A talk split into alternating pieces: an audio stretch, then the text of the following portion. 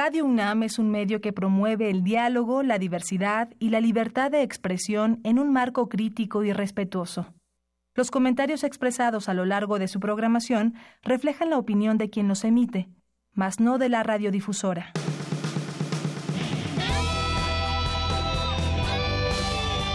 Prisma RU. Relatamos al mundo.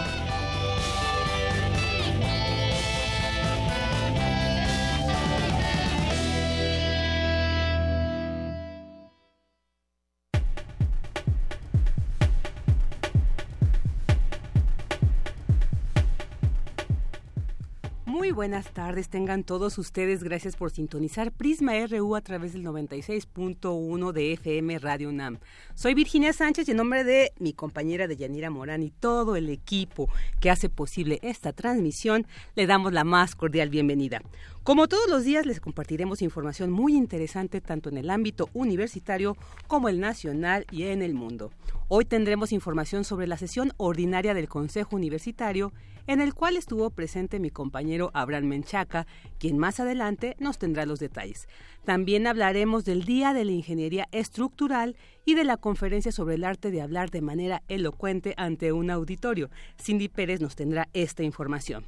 Asimismo, les presentaremos detalles sobre la conferencia México, Nación Multicultural y sobre la tercera Feria del Libro de Ciencias de la Salud 2018 con el reporte de Dulce García.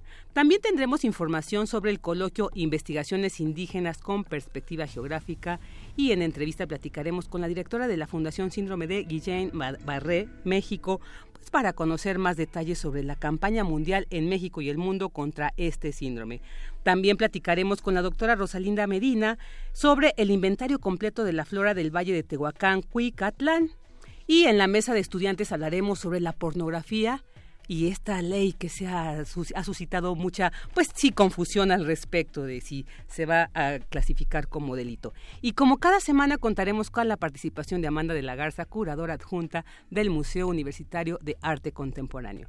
Quédese con nosotros, bienvenidos. Relatamos al mundo. Relatamos al mundo. Vámonos a nuestro resumen informativo. En, temas universitarios, antes de comenzar la sesión ordinaria del Consejo Universitario, el rector Enrique Graue dijo que existe disposición del próximo gobierno federal para que la UNAM cuente con el presupuesto suficiente. Más adelante habrán menchaca con todos los detalles. Y celebran en la UNAM el Día de la Ingeniería Estructural. En unos minutos, Cindy Pérez nos ampliará esta información. Del 16 al 18 de agosto se realizará la Feria de las Ciencias de la Salud 2018 en el Palacio de la Escuela de Medicina en el Centro Histórico. El etnólogo José del Val dictó una conferencia en el auditorio Alfonso Caso de la UNAM. Más adelante, Cindy, con, Cindy Pérez Ramírez con los detalles. Analizan en la UNAM propuestas de políticas públicas en salud e investigación clínica. Mi compañera Virginia Sánchez nos tendrá la información. Señala Patricia Galeana que el movimiento feminista fue satanizado desde sus inicios y en la actualidad aún se le sigue estigmatizando. Dulce García nos hablará del tema en unos minutos más. El Diplomado Internacional Feminismos en América Latina que se imparte en la UNAM es reconocido a nivel mundial por la calidad de sus contenidos.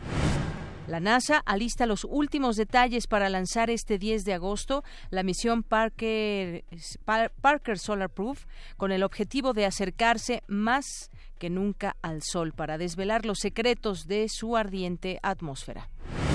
En los temas nacionales, la Sala Superior del Tribunal Electoral del Poder Judicial de la Federación validó por unanimidad el triunfo de Andrés Manuel López Obrador como presidente electo de la República y en esos momentos se lleva ya a cabo la sesión solemne para entregar la constancia de mayoría y declaratoria del presidente electo Andrés Manuel López Obrador. Un magistrado federal desechó las acusaciones judiciales contra la exlideresa sindical Elvestre Rodríguez Silva, considerado como el segundo al mando de una célula delictiva del cártel de Noreste que opera en México y Estados Unidos. Y el gobierno federal ofreció una recompensa de hasta 30 millones de pesos por información que sea útil para ubicar y detener a Rubén o Nemesio Ceguera Cervantes, alias El Mencho, líder del cártel de Jalisco Nueva Generación.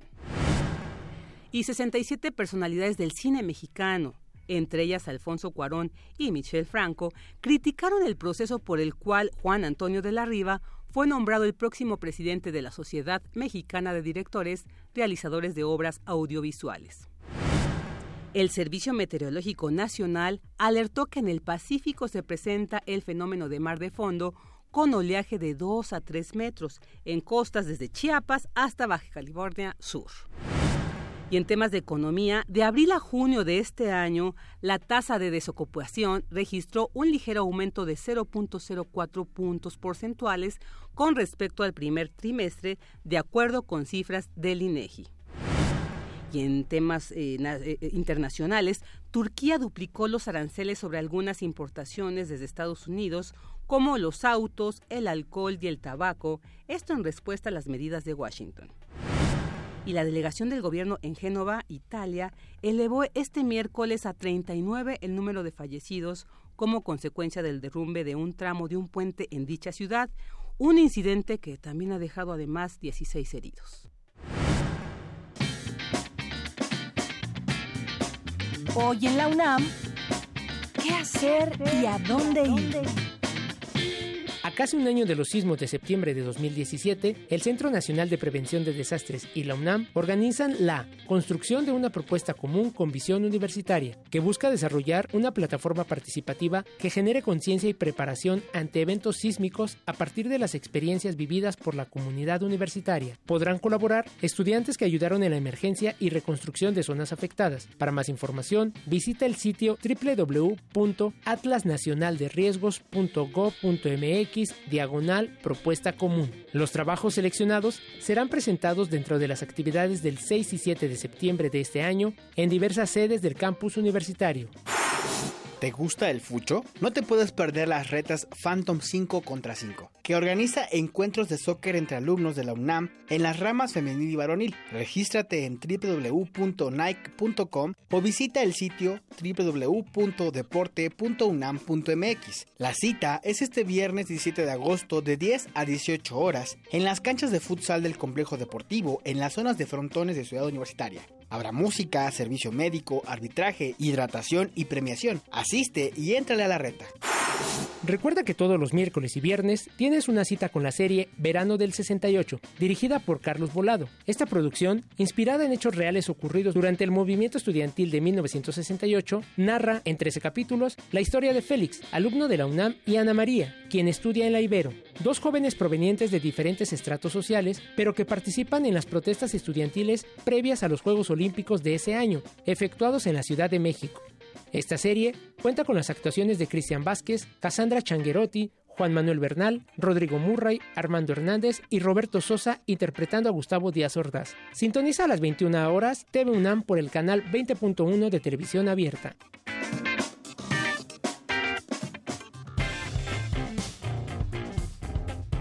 Campus RU Una de la tarde con 12 minutos y vámonos a nuestra información universitaria. Aprueba el Consejo Universitario la creación de la licenciatura en Ingeniería Ambiental en dicha facultad.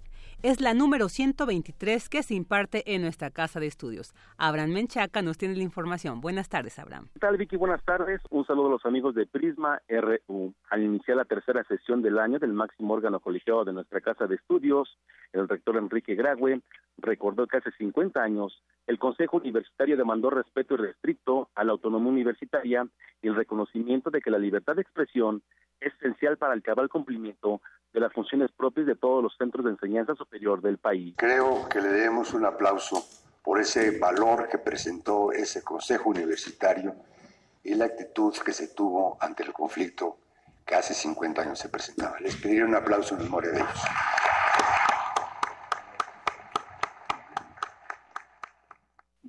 ya durante la sesión del Consejo Universitario se aprobó la creación de la licenciatura en Ingeniería Ambiental, la número 123, que se impartirá en nuestra casa de estudios. Además, designó a Roberto Lira Stade y Juan Alberto Abam como integrantes de la Junta de Gobierno. Asimismo, nombró profesor emérito al académico de la Facultad de Ciencias, Jorge Enrique Llorente. También se aprobó la propuesta de reformar el Reglamento General de Estudios de Posgrado para crear el Consejo Académico de Posgrado.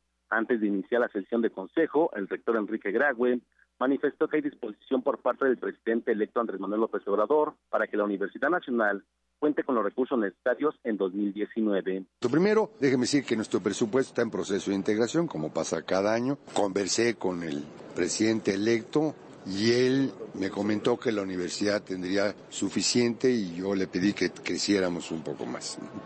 Por supuesto, todavía estamos en el proceso. Pero veo la mejor disposición por parte del presidente electo para que haya, exista un presupuesto suficiente para seguir nuestras funciones sustantivas y crecer. Vicky, además, el rector Enrique Graue que la próxima semana presentará al presidente electo un proyecto que se trabajó con otras universidades y centros de investigación sobre ciencia, tecnología e innovación reiteró que la educación superior debe crecer, pero conociendo las necesidades de cada región del país. Si no puede crecer de inmediato y sin conocimiento de lo que requiere cada región, de la, existencia de otras universidades estatales que pueden crecer, autónomas estatales, y de las necesidades del país tiene que ser algo conjunto, bien planeado, y creo que está claro en ello también. Finalmente, el doctor Graue también informó que entregarán los resultados de los Foros México 2018 la UNAM y los desafíos de la nación que organizó la universidad en temas de seguridad ciudadana, medio ambiente y seguridad alimentaria. Vicky, el reporte que tengo. Buenas tardes. Buenas tardes, Abraham. Muchas gracias. Y bueno, ahora vámonos con la UNAM celebra el Día de la Ingeniería Estructural.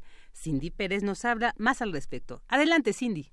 Me da mucho gusto saludarte, Vicky, a ti y a todos los que nos están escuchando en Prisma RU. La ingeniería estructural es una especialidad de la ingeniería civil que se ocupa de la investigación, planificación, análisis, diseño, construcción, inspección, evaluación, monitoreo, mantenimiento, rehabilitación y demolición de estructuras permanentes y temporales. Adicionalmente, considera los aspectos técnicos, económicos, ambientales, estéticos y sociales de las estructuras. Como parte de la celebración realizada en el Instituto de Ingeniería de la UNAM, Roberto Stark, involucrado en el diseño estructural de los edificios más altos de México, habló del papel de los edificios y el crecimiento urbano. Las ciudades tienen que crecer, ya no podemos crecer horizontalmente como lo hemos hecho pues, durante muchos años y con todos los problemas que tenemos, con kilómetros de este de instalaciones, de tuberías y de fugas y de todos los problemas que se tienen en las grandes ciudades.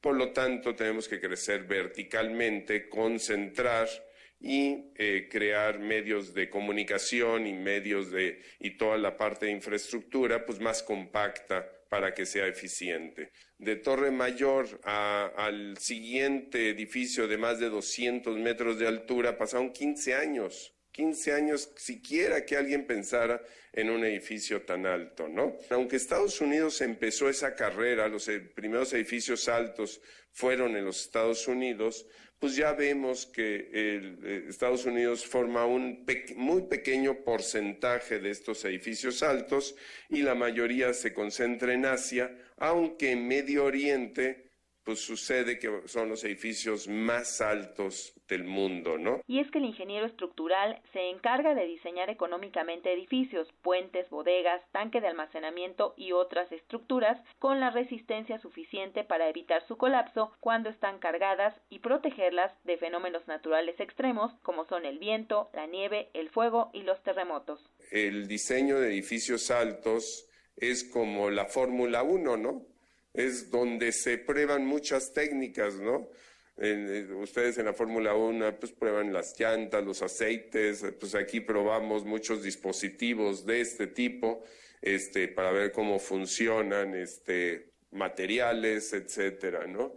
Aquí también se hizo el túnel de viento para Torre Vancomer, aunque aquí solo se hizo para el diseño de fachadas.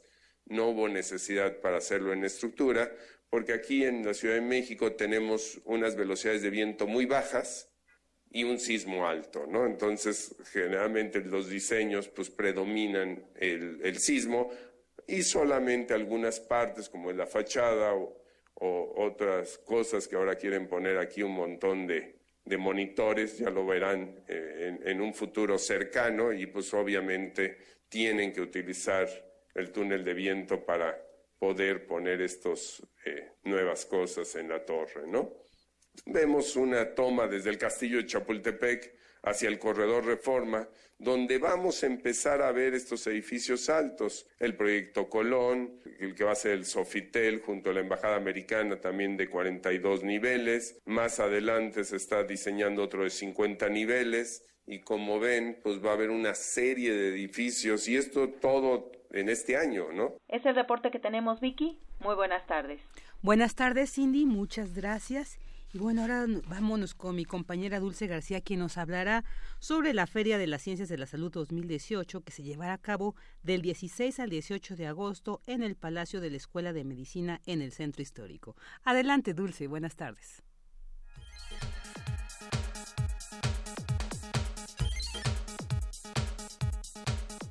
70 expositores entre distribuidores, editoriales especializadas del sector salud, universidades e instituciones federales integrarán la oferta de la Feria de las Ciencias de la Salud 2018, que se llevará a cabo del 16 al 18 de agosto, organizada por la Cámara Nacional de la Industria Editorial Mexicana y la Universidad Nacional Autónoma de México. En su tercera edición, este encuentro editorial se realizará en el Palacio de la Escuela de Medicina. El objetivo es apoyar las actividades de educación, investigación y y difusión de la cultura de alumnos, académicos y profesores en ciencias de la salud. Entre las actividades se incluye la exhibición de publicaciones de los 70 expositores, presentaciones de libros, conferencias, pláticas, algunas enfocadas a las inquietudes de los alumnos que estudiarán o estudian alguna materia de ciencias de la salud y además habrá música. El director de la Facultad de Medicina de la UNAM, Germán Fajardo, considera que este encuentro editorial es muy importante porque los alumnos tendrán a su alcance los libros que requieren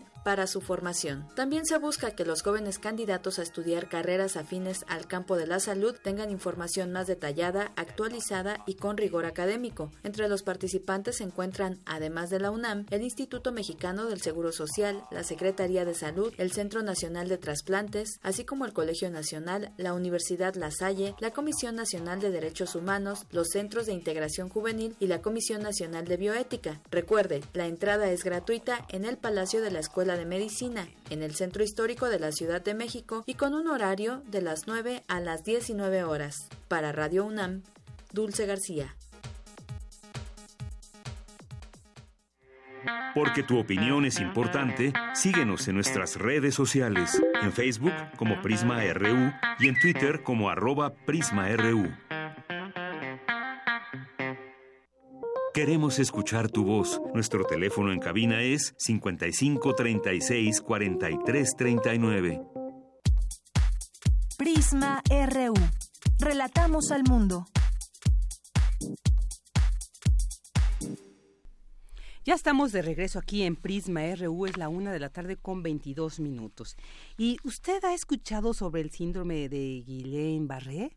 Es, bueno, un, trastorno poco común en el que el sistema inmune ataca el sistema nervioso. Suena pues algo complejo, pero para conocer más detalles sobre este síndrome, padecimientos, todas estas características, tenemos en la línea a Valentina Treviño, y es directora ejecutiva en Fundación Síndrome de Guillain-Barré, México. ¿Qué tal, Valentina? Muy buenas tardes.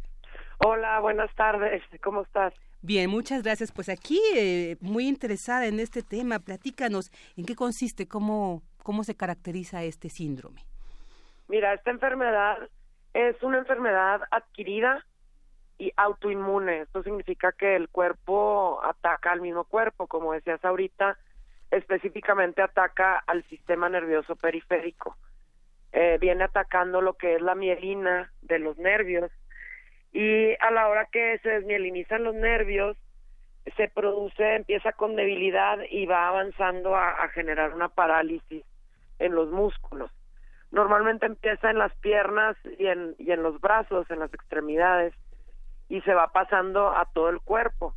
Entonces el paciente puede terminar completamente paralizado e incluso puede avanzar a, a dañar los, los músculos de la respiración y de y de la deglución, entonces dejas de respirar y dejas de deglutir. Estamos hablando que el paciente termina en terapia intensiva completamente paralizado de los músculos del cuerpo, sin poder respirar y sin poder alimentarse. Entonces sí es bastante fuerte.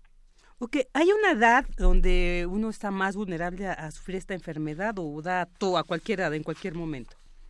Normalmente, si hay una edad en la que es más común, normalmente entre los 30 y 55 o 60 años, pero realmente puede dar a cualquier edad y a hombres y a mujeres por igual. Entonces, no es una enfermedad que discrimine realmente.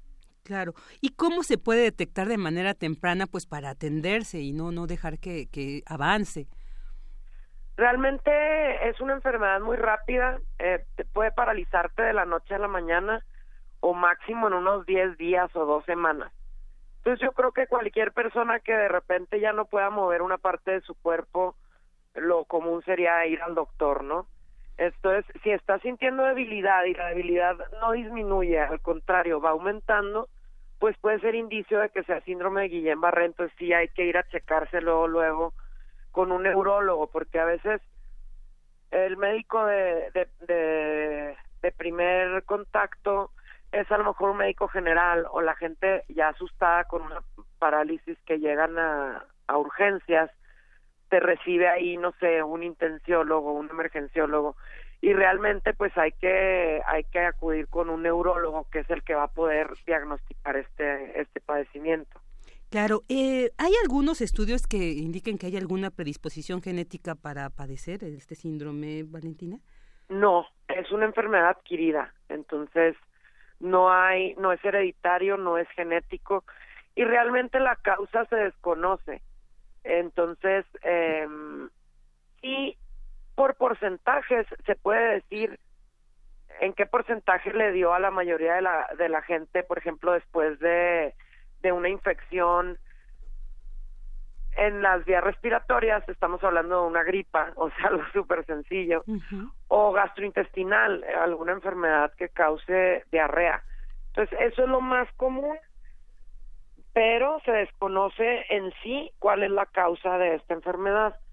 Normalmente viene después de una gripa, una, no sé, neumonía, pulmonía, ya también se sabe que da después de, de una influenza, entonces aquí también la misma vacuna de la influenza puede ocasionar que te dé síndrome de Guillain-Barré y también el, el, el piquete de, del mosquito del Zika y del chikungunya, después de que te da la infección del Zika o chikungunya, te puede venir un, un Guillain-Barré. Entonces, principalmente, esas vendrían siendo las causas sin estar comprobado que esa sea realmente la causa. Claro. Eh, ya existen cifras de, que, de personas con este padecimiento. Fíjate que en México no hay. Hemos buscado muchísimo con la Secretaría de Salud y el y el ISPE y no te dan cifras ni te dicen cuántos casos han tenido, no sé, al año, al mes. No nos dan cifras para nada. Entonces, nosotros nos, nos basamos en las cifras de Estados Unidos, que es entre uno y dos casos en cada cien mil. Yo sé que hay más casos en México, pero real, realmente desconocemos exactamente cuántos casos hay. ¿Qué se requiere para tener ya una cifra exacta y pues de alguna manera atender pues esta situación, ¿no? Esta de, salud. Yo creo que se requeriría que la Secretaría de Salud pusiera manos en el asunto, eh, porque son los que tienen más alcance para poder pedir a los hospitales que, que saquen estas cifras, ¿no? Porque como fundación ir preguntando de casa en casa o algo así, pues está muy difícil. Oye, aquí alguien le dio Guillén Barré, pues no. Entonces yo creo que a ese sí sería trabajo de la Secretaría de Salud que, que, pudieran investigar. Valentina, tengo entendido que tú eres una sobreviviente precisamente a este síndrome. Así es, sí. Y cuéntanos un poquito de tu experiencia, cómo fue, o sea, cómo, eh, cómo fue este procedimiento. También el, el tratamiento es doloroso, es, es fuerte, ¿cómo es? Bueno, mi caso fue muy diferente y, muy único porque a mí me dio a los seis meses y como te decía ahorita normalmente le da a los adultos. Entonces mi caso pues es hay muy pocos, ¿no? Casos de bebés a los que a los que les ha dado Guillén Barré. A mí me dio de la noche a la mañana, yo ya gateaba y mis papás me acostaron normal y en la mañana yo ya no movía absolutamente nada más que los ojos. Mm. Entonces, por eso te digo, sí es agresivo y puede ser muy rápido. A mí sí me llevaron a atenderme a Estados Unidos, yo soy de Chihuahua, ahí deben de notar por el acento. Y pues estamos en frontera con El Paso, Texas, entonces en tres horas ya estaban mis papás en El Paso y ahí no me pudieron dar el tratamiento porque estaba muy chiquita y apenas se acababa de descubrir cuál era el tratamiento para el Guillain-Barré. Los dos tratamientos que sirven para el Guillain-Barré son plasmaféresis o inmunoglobulina. Entonces la inmunoglobulina el año que yo me enfermé se descubrió que funcionaba para el Guillain-Barré y pues no se quisieron arriesgar con un bebé de seis meses. Por este motivo que yo nunca recibí tratamiento ni nada, yo sí tengo secuelas muy fuertes en las piernas. Este, utilizo aparatos ortopédicos y un bastón para caminar y pues ya para tramos largos eh, utilizo un carrito eléctrico o una silla de ruedas. Realmente esto se puede evitar, entonces eh, es, el, motivo por el que yo empecé la fundación y por el que quiero ayudar, porque me encantaría que nadie tenga que vivir con secuelas y con una discapacidad. Esa sería la, la meta, ¿no? De la fundación. Claro, y también por eso la importancia de esta campaña mundial, tanto en nuestro país como en el mundo, pues para que se atienda este síndrome de Guillain-Barré, pues porque por lo que nos mencionas, pues sí es, aunque no haya este diagnóstico, como tú bien dices, estas cifras no concretas, pues eh, existe, entonces hay que atenderlo. Valentina, quien eh, tenga esta inquietud, quien tenga estos síntomas, es más, a quien ya se le haya detectado la enfermedad y no sepa, ¿Cómo pueden acudir a la Fundación Síndrome de Guillain-Barré México? Mira, pueden encontrarnos en la página web que es www.síndrome mm. eh, es, el principal punto de, de contacto, tanto si quieres ayudar o si quieres pedir ayuda, ¿no? O si quieres pedir información, lo que sea, siempre es por la página web. Tenemos también redes sociales, por ejemplo en Instagram y en Twitter estamos como arroba síndrome GB y en Facebook estamos como arroba síndrome MX. Es la manera en la que pueden contactarnos. Eh, el contacto pues puede ser para pedir información, para pedir ayuda, para pedir informes o para ayudar. Hay, hay voluntariado, pueden ayudar si eres sobreviviente, pues ayudar platicando tu historia o ayudando a otros sobrevivientes.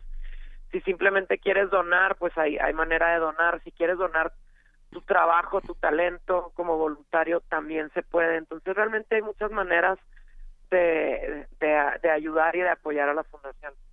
Perfecto, Valentina. Pues te agradecemos mucho toda esta información y pues Ahí están los datos para quien esté interesado en acudir a la Fundación Síndrome de Guillain-Barré de México y pues gracias a Valentina Treviño, directora ejecutiva de dicha, de dicha fundación. Muchas gracias Valentina, muy buenas tardes. Muchísimas gracias por regalarnos un poquito de su tiempo. No, al contrario.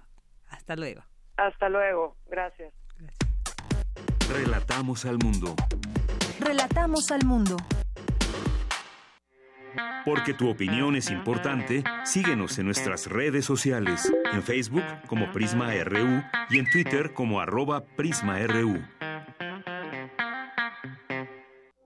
Queremos escuchar tu voz. Nuestro teléfono en cabina es 55 36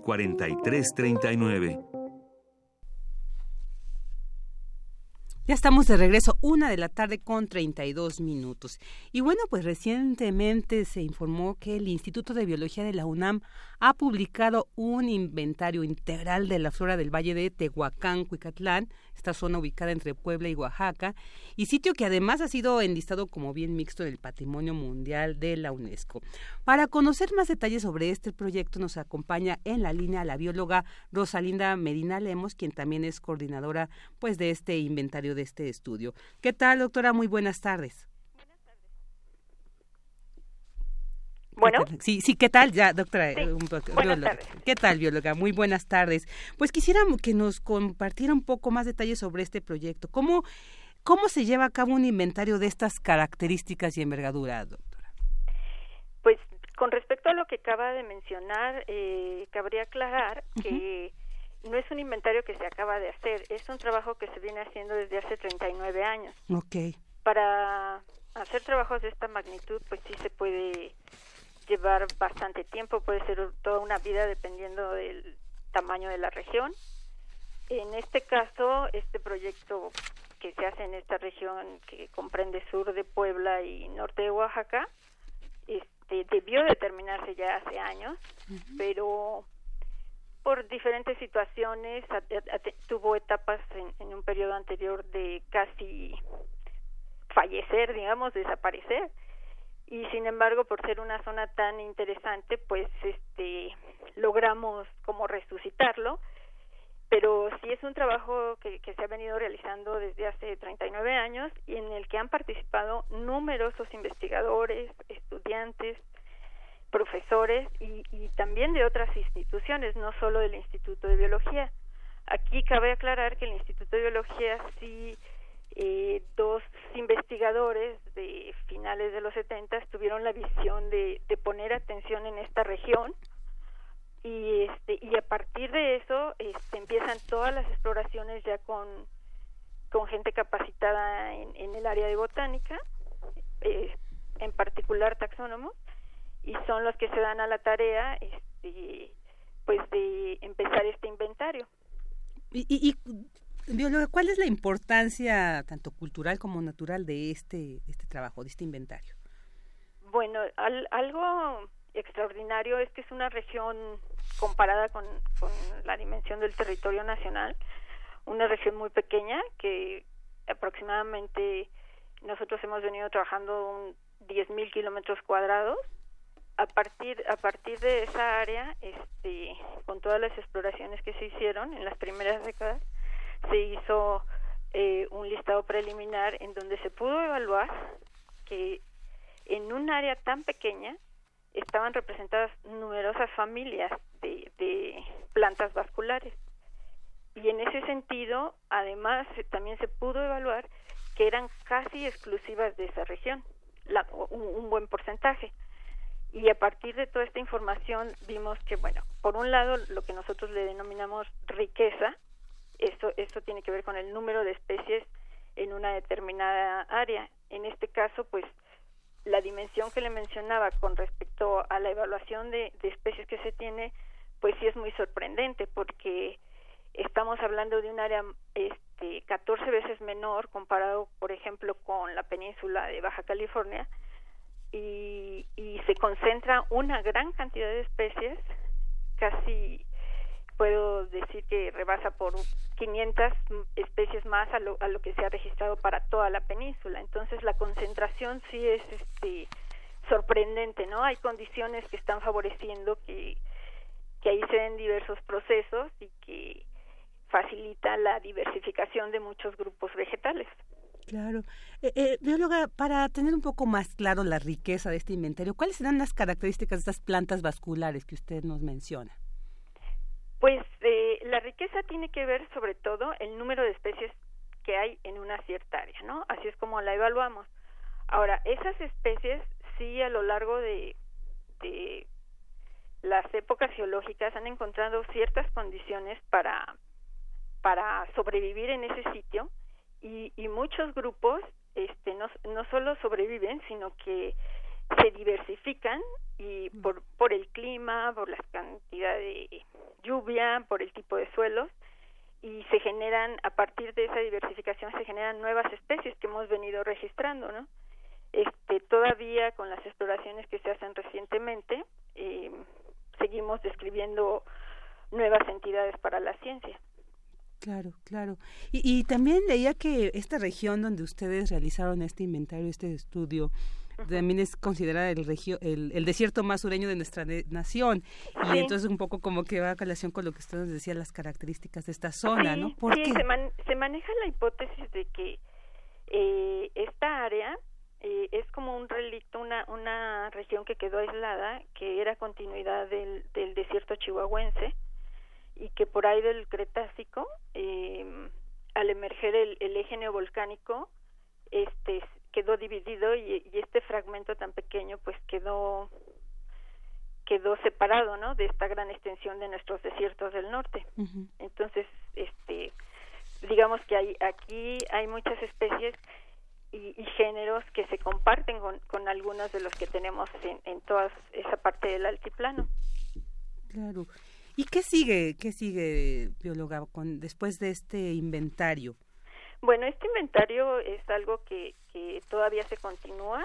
Nosotros, una vez que, que exploramos la región y que hasta ahora ya con, con los años que se lleva trabajando, este, vamos, vamos agrupando todas las, las plantas en, en familias. Y hay, hay muchos compañeros botánicos, no solo en, la UNAM, que colaboran para ayudar, eh, especialistas en familias, que, que nos han ayudado a hacer las publicaciones que se vienen generando a partir de los 90. O sea, a pesar de que la exploración se empieza a finales de los 70, ya la, la depuración y, y los materiales bien clasificados y todos se empiezan a estructurar en publicaciones que nosotros vamos sacando aquí en el Instituto de Biología, este, ya sea por familias o en algunos casos por grupos más pequeños, porque hay unas familias que tenemos representadas que son demasiado grandes, no pueden salir en una sola publicación y se dividen en partes. Entonces, ahí, ahí lo que nos, nos queda por terminar es todo esto que hemos documentado, seguir definiendo bien la clasificación de todas esas plantas y queda como cerca de 30 familias todavía por, por publicarse, ¿no? De verificar bien la identidad de todas las especies y luego publicarse.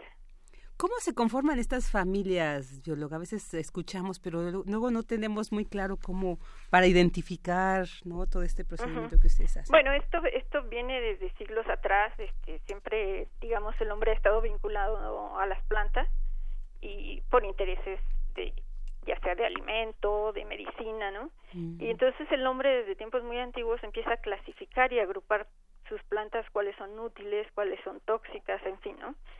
A partir de eso, pues conforme el, hombre evoluciona, va poniendo más interés en, en agruparlas de una manera más sistemática y, digamos que nosotros como botánicos y taxónomos eh, eh, consideramos que empieza la, la botánica formal a partir del Linneo, que él propone un sistema de cómo agrupar toda la diversidad de plantas que hay en el mundo con base principalmente en caracteres que se presentan en las flores y en los frutos. Ah, qué interesante. Entonces, a partir de, de lo que nosotros podemos observar en disecciones de si son flores diminutas, pues hay que verlas al microscopio. Si son muy conspicuas, pues es fácil identificar sus estructuras. Y hay tal diversidad de, de, variación y combinaciones a nivel de flores y frutos que, eso permitió que desde el siglo 16, 17 se empezaron a hacer las primeras clasificaciones de todos los vegetales y pues con el paso de, los siglos, pues esto como muchas otras partes de la ciencia se ha, se ha superado y, y, se hace de manera más rigurosa, ¿no? Con, con más herramientas, se, estudia también ahora eh, se toman en cuenta otros caracteres como eh, el polen o cierto tipo de, tricomas este, o pelos que tienen algunas plantas que se pueden ver con microscopía electrónica. Y todas estas nuevas herramientas nos, nos ayudan a depurar y, y muchas veces hasta corregir malas interpretaciones que se habían hecho, ¿no?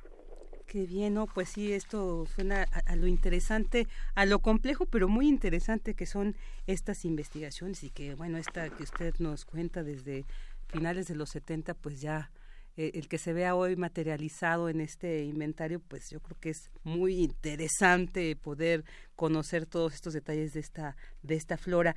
Eh, bióloga, para conocer un poco más sobre este inventario, ¿dónde se puede consultar? ¿Dónde podemos acceder a él? Bueno, el, eh, las publicaciones hasta eh, finales del año pasado este, fueron impresas y se consiguen aquí en el Instituto de Biología, pero también están disponibles en una plataforma que se llama BHL, que usamos mucho los botánicos y que es consultada también por otras áreas. Y en esa plataforma este se pueden descargar ya también todos los todos los tratamientos taxonómicos que se han publicado hasta la fecha, que son 141 grupos que, están ahí. Este este año están salir por salir 28 eh, vamos a tener una nueva serie porque por cuestiones presupuestales ya no se puede seguir con los impresos y se va a manejar solo en versión digital. Y ese proceso ahorita nos nos ha atorado un poquito para ajustar ciertos aspectos editoriales y a partir de agosto eh, pues empieza a salir la, serie digital y, se puede seguir consultando en esta página que, que le acabo de mencionar de la plataforma BHL. Perfecto, pues estaremos al pendiente sobre estas publicaciones, pues para aquellos radioescuchas que estén interesados en conocer más sobre este inventario de la flora del Valle de Tehuacán, Cuicatlán. Muchas gracias, bióloga Rosalinda Medina, eh, por compartirnos todos estos detalles. No hay de qué. Hasta luego. Hasta luego. Buenas tardes. La doctora Rosalinda Porque tú- Lemos. Síguenos en nuestras redes sociales, en Facebook como Prisma RU y en Twitter como arroba PrismaRU. Queremos escuchar tu voz. Nuestro teléfono en cabina es 55 36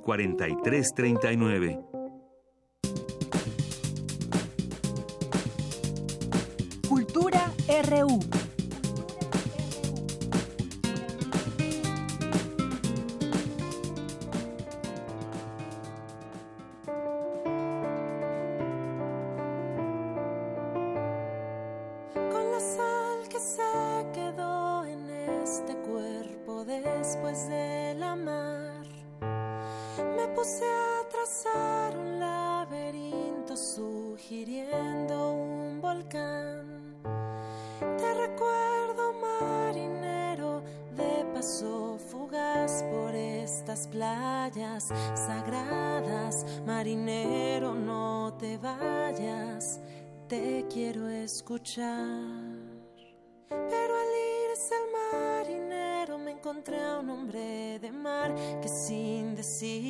Tantas palabras me hablaba de su andar por estas playas sagradas.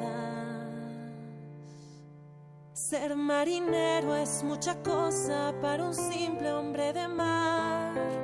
Hombre de mar es poca cosa para ser un marinero. Ser marinero es mucha cosa para un simple hombre de mar.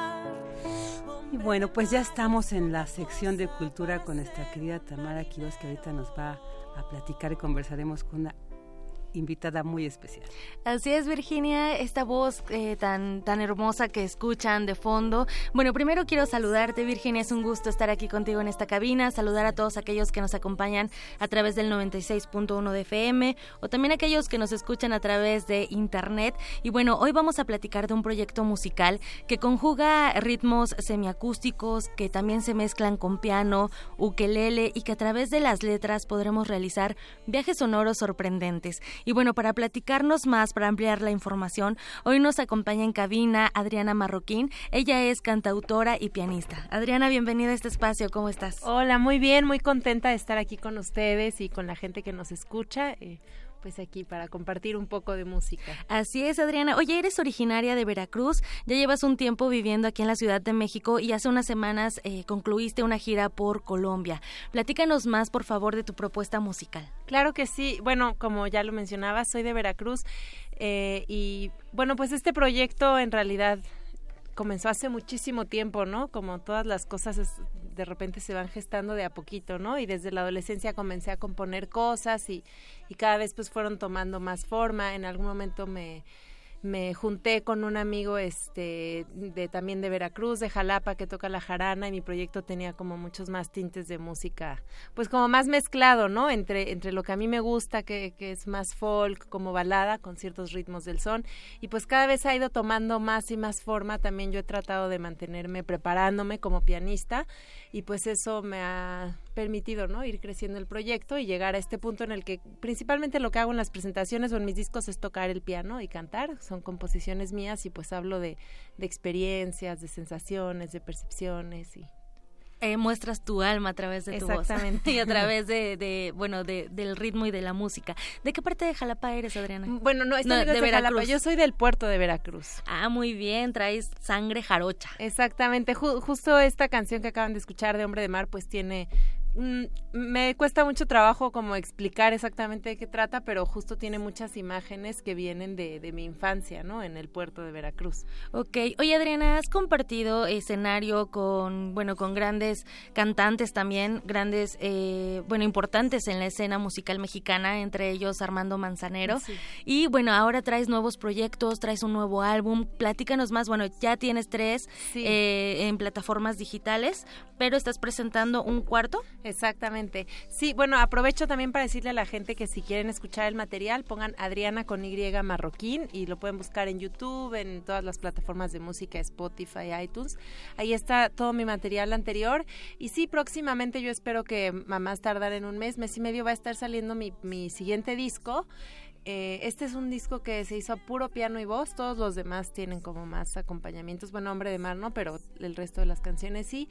Y es un disco que va a estar en dos partes, se llama Demonios Atrapados, y, está en dos partes porque mm, metí varias canciones en inglés, entonces como para pues no sé, tomé la decisión de, sacarlo en esas dos partes, ¿no? Para que no hubiera como confusión, ¿no? Y que no es una traducción ni mucho menos, son unas canciones surgieron en español y otras en inglés y eso es lo que está por salir. ¿Por qué el título de ese álbum? Demonios atrapados. Demonios, eh, es el nombre de una de las canciones y la compuse aproximadamente hace un año, dos meses o no, como un poquito más, como un año y medio, en un momento muy particular en el que me sentía yo justamente un poco atrapada, ¿no? Conmigo misma y escribí esta canción y pues de repente al volverla a escuchar tiempo después de haberla compuesto, me di cuenta que representaba una etapa muy importante de mi vida, ¿no? En la que me había sentido atrapada.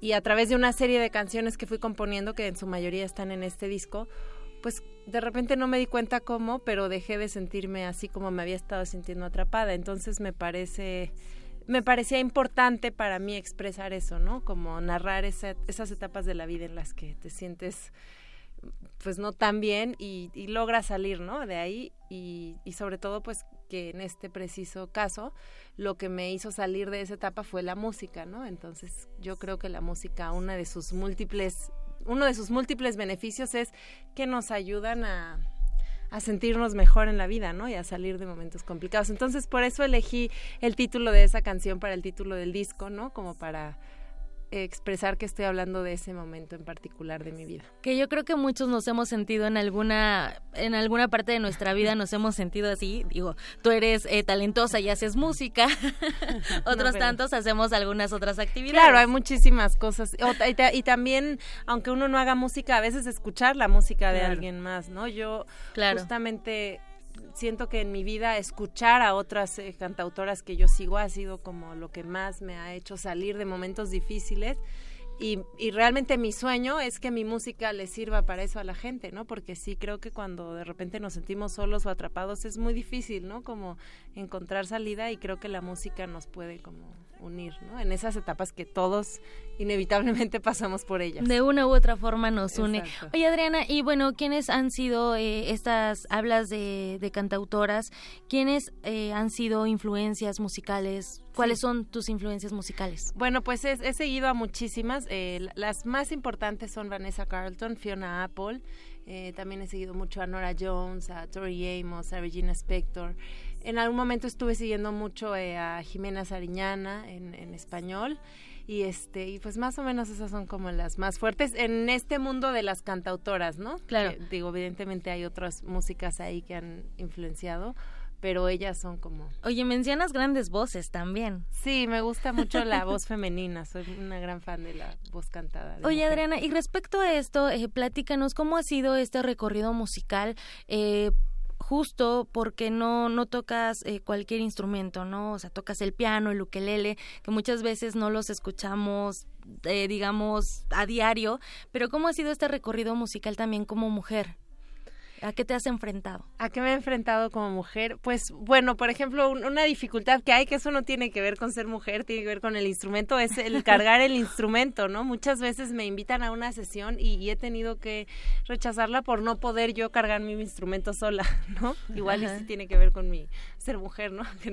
no sé, pero... No, no creo. Tampoco creo que no me pueda Exacto, sí, no, es, es bastante pesado, siempre lo tenemos que cargar entre las dos. Esa ha sido una de las cosas que digo, híjole, tal vez si alguien me lo hubiera anticipado, me hubiera ido por la guitarra.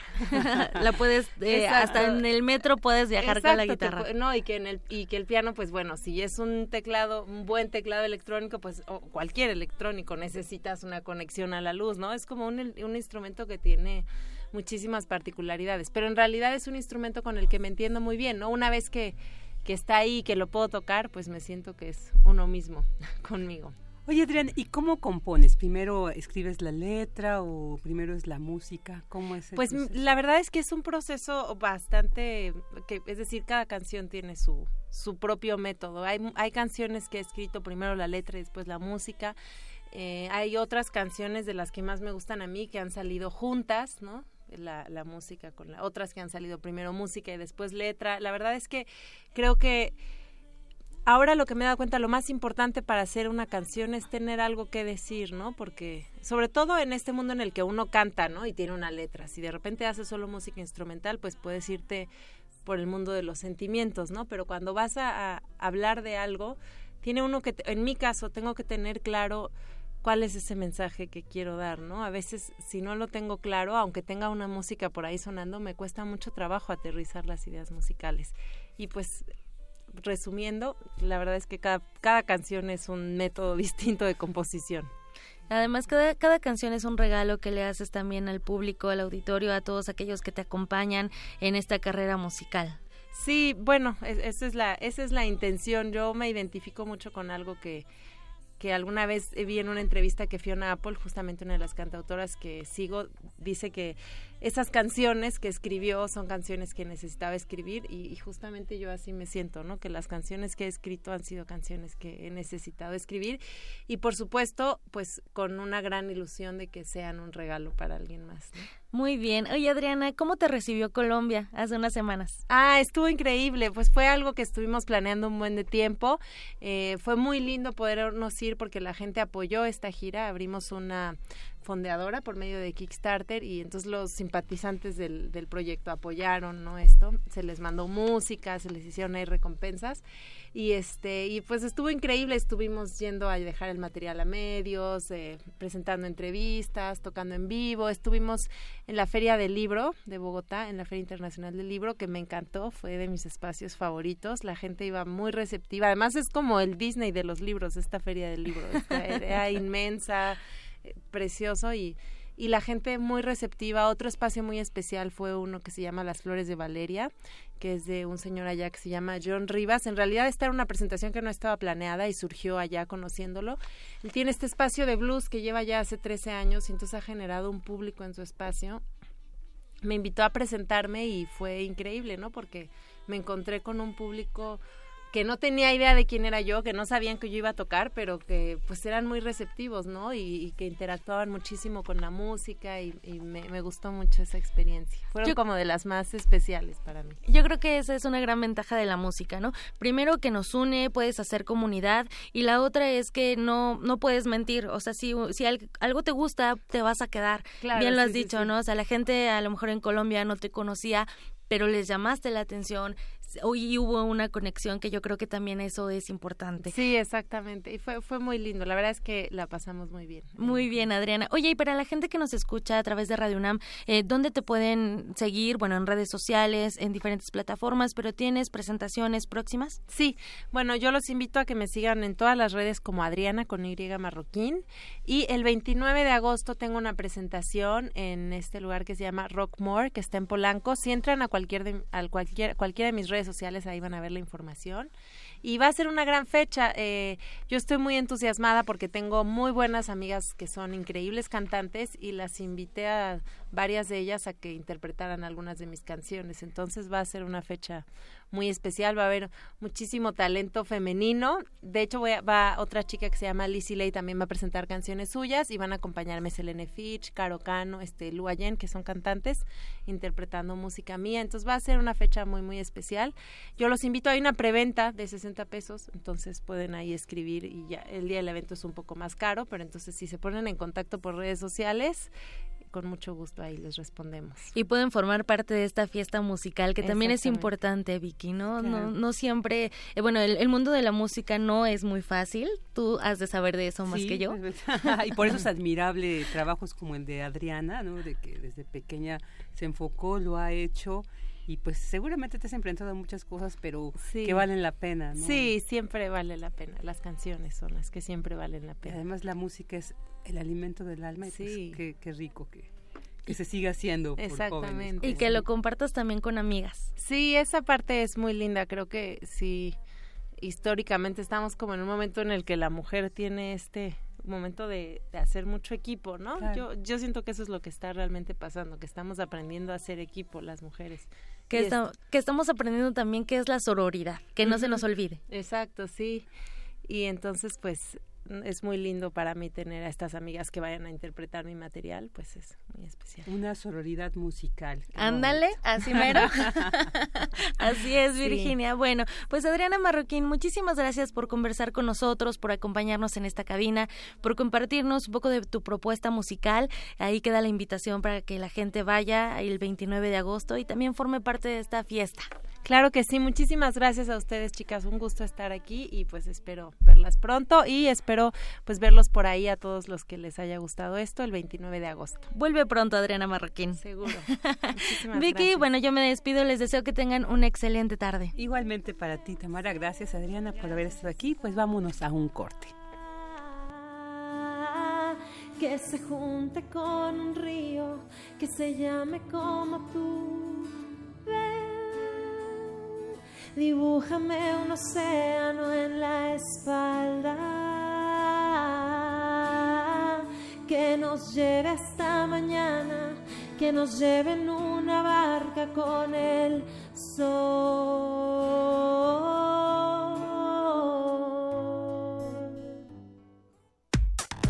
Relatamos al mundo. Relatamos al mundo.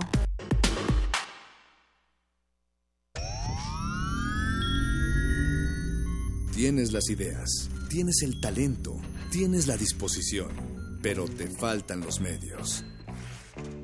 ¿Has tocado las puertas suficientes? ¿Has buscado las puertas suficientes? Siempre habrá alguien dispuesto a premiar tu iniciativa y trabajo duro. ¿Buscas una beca? ¿Un premio nacional o internacional? ¿Un financiamiento? Solo necesitas la orientación correcta. Bécame mucho. Toga y birrete para economías en decadencia. Jueves, 20:45 horas por el 96.1 de FM. Radio UNAM.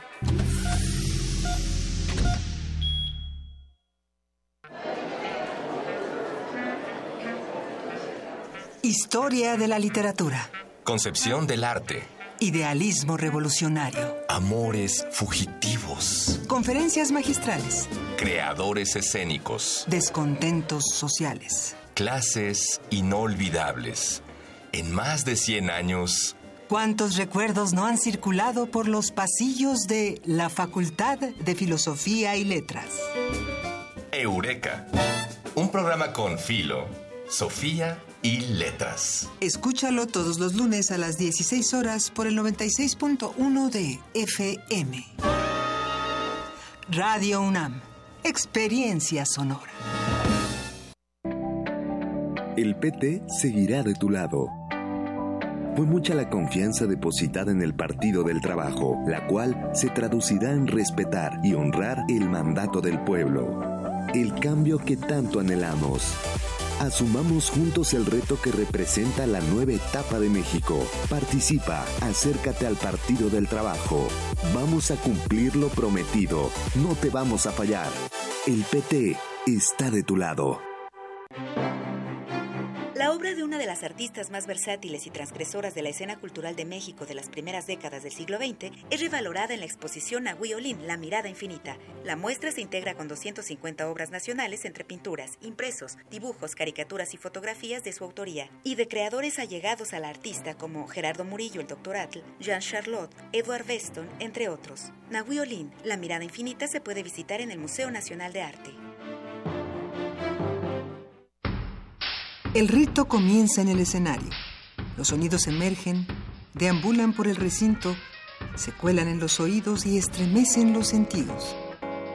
Festival Intersección. los encuentros sonoros de Radio UNAM. Todos los viernes a las 21 horas en vivo desde la sala Julián Carrillo. Escúchalos a través del 96.1 de FM, www.radiounam.unam.mx o ven a Adolfo Prieto 133 Colonia del Valle, cerca del Metrobús Amores. La entrada es libre.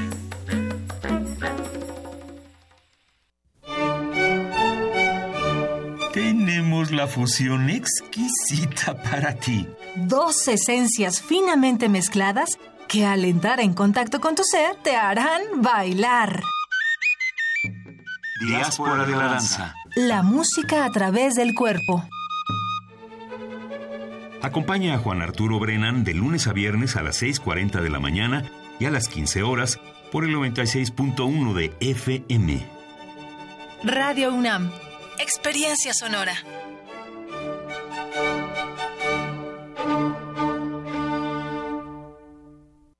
¿Quiénes hacen la ciencia? ¿Cómo se suma la ciencia a las soluciones de los problemas iberoamericanos? Científicos, investigadores y académicos de Iberoamérica hablan de los avances en ciencia, tecnología e innovación que inciden en nuestra vida. La ciencia que somos. ciencia que somos. Iberoamérica al aire.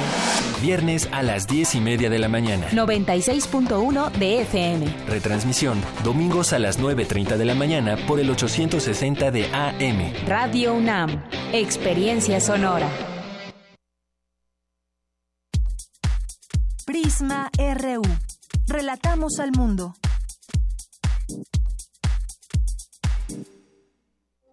Queremos escuchar tu voz. Nuestro teléfono en cabina es 55 36 43 39. Mañana en la UNAM, ¿qué hacer y a dónde ir?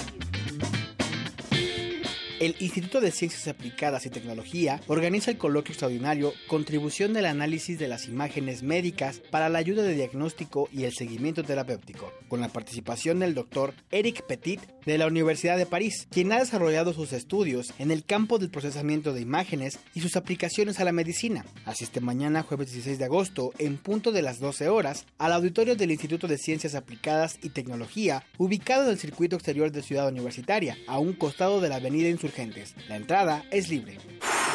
El Centro Estratégico de Análisis e Investigación Multidisciplinario del Sindicato de Trabajadores de la UNAM convoca al foro Cambio de Rumbo y Proyecto de Nación, con la participación del ingeniero Agustín Rodríguez Fuentes, secretario general de este sindicato, la diputada federal electa Rocío Barrera Vadillo y el historiador y antropólogo Alfonso Ramírez Cuellar. La cita es mañana 16 de agosto en las comisiones mixtas del Estunam, ubicadas a un costado del Estadio Olímpico Universitario. ¿Sabías que la vaquita marina es el mamífero más pequeño que vive en el mar? En Universum, Museo de las Ciencias de la UNAM, podrás aprender más con la exposición Vaquita Marina, Entre Redes, una historia que no debe repetirse. Conoce más del único cetáceo endémico de nuestro país que se encuentra en grave peligro de extinción, desde sus orígenes como especie y sus características biológicas hasta las acciones que instituciones gubernamentales, de investigación y organizaciones de la sociedad civil están realizando para protegerla e impedir su extinción. La cita es en la planta baja del edificio A de Universum, Museo de las Ciencias. Ya estamos de regreso aquí, son dos de la tarde con seis minutos y agradecemos a quienes todos los días nos comparten sus opiniones, sus sugerencias, esta retroalimentación que a través de las redes sociales y del teléfono en cabina, pues nos hacen llegar sus comentarios. Como en Twitter y que Tecuani nos dice que esta es una semana muy musical y respecto al Día Nacional del Cine Mexicano comenta que una de sus películas favoritas es Fíjate qué suave con Manolín y Chilinsky. muy bien, sí, es muy buenas estos actores. Alejandro Cardiel nos manda saludos a todo el equipo de este programa, igualmente para ti, Alejandro. Saludos a Magdalena González. Alfonso de Alba nos dice que le gustó mucho la entrevista con Valentina Treviño, directora ejecutiva de la Fundación Síndrome de Guillén Barré. Y en torno al Día Nacional del Cine Mexicano, nos dice que le gusta como agua para chocolate una película basada en el libro de Laura Esquivel. Sigan participando, díganos cuál es su película favorita del cine mexicano en este marco del Día Nacional pues de, de, nuestro cine eh, pues que se hace aquí en México y que hay que apoyar porque pues a veces vemos que en los cines comerciales hay mucho cine, sobre todo hollywoodense, pero a veces pues el mexicano además está condicionado a cierto número de asistencias para que permanezca en las salas y bueno, de verdad que tenemos directores, actores, películas muy muy importantes y que vale la pena apoyar pues para que esta industria eh, cultural del cine mexicano permanezca. Eh, llámenos a teléfono en cabina 55 36 43 39. Y bueno, vámonos a un, eh, información universitaria, el etnólogo José del Val señala que América Latina aún enfrenta retos para reconocer su multiculturalidad. Dulce García nos tiene la información. Muy buenas tardes al auditorio de Prisma RU. Al hablar de México como una nación multicultural, el etnólogo José del Val, director del Programa Universitario de Estudios de la Diversidad Cultural y la Interculturalidad de la UNAM, dijo que en la actualidad hay un profundo conocimiento de los pueblos indígenas, pero también una realidad que plantea retos, como el de preguntar a esos mismos pueblos qué es lo que esperan de las instituciones académicas como la universidad. Apoyo en estudios específicos sobre temas variados eh, acceso a la universidad, acceso. Y no solo acceso, sino con mucha inteligencia, garantizar la continuidad, ¿no? Porque eh, entrar puede ser muy difícil para ellos, pero salir se convierte en casi imposible, evidentemente, ¿no? Por múltiples razones, entre las que interviene como una razón importante el racismo. Dijo que la cultura mexicana contemporánea aún tiene un alto componente de racismo. A veces lo disfraza de clasismo, pero es racismo esencialmente en ese sentido. Entonces, diseñamos varias estrategias. Una, generamos unas investigaciones eh, al más alto nivel. El, el primero que nos pidieron es qué había hecho la primera década mundial de los pueblos indígenas de Naciones Unidas. Y entonces hicimos un estudio así a fondo de todo lo que se planteó para la primera década mundial de los pueblos indígenas y todo lo que los países habían hecho al respecto, ¿no? Y fue un documento que presentamos en Naciones Unidas la universidad en compañía, con ellos en compañía, acompañamos a la, universidad, los acompañó y se presentó el informe en Naciones Unidas. José del Val dijo que América Latina aún enfrenta retos para reconocer su multiculturalidad. Uno de ellos es el de la incorporación de los pueblos indígenas a los censos. ¿Con qué variables estaba registrando su presencia en los censos? Entonces ellos planteaban la necesidad de tener variables con indicadores étnicos, ¿no? Para especificar su, su estructura, porque en, en, ese momento y todavía en muchos casos, cuando tú ves los documentos oficiales, etcétera, de cuántos indígenas hay en América, te, te pueden decir entre 40 y 60 millones. ¿Cómo entre 40 y 60 millones? ¿Qué es eso, no? O sea, ¿no? ¿Qué, qué no hay ninguna precisión. Los censos todavía tienen muchas deficiencias, ¿no? En México, porque ha habido una lucha estos últimos 15 años, ya sabemos y, el gobierno mexicano ya asume que hay 17 millones de indígenas. Hasta aquí el reporte. Muy buenas tardes. Buenas tardes, Dulce, muchas gracias. Y bueno, ahora vámonos con mi compañera Cristina Godinas, quien nos hablará sobre el tema indígena debe estar en la agenda nacional, así lo afirmó el poeta mazateco Juan Gregorio Regino. Adelante, Cristina. Vicky, muy buenas tardes para ti y para el auditorio de Prisma RU.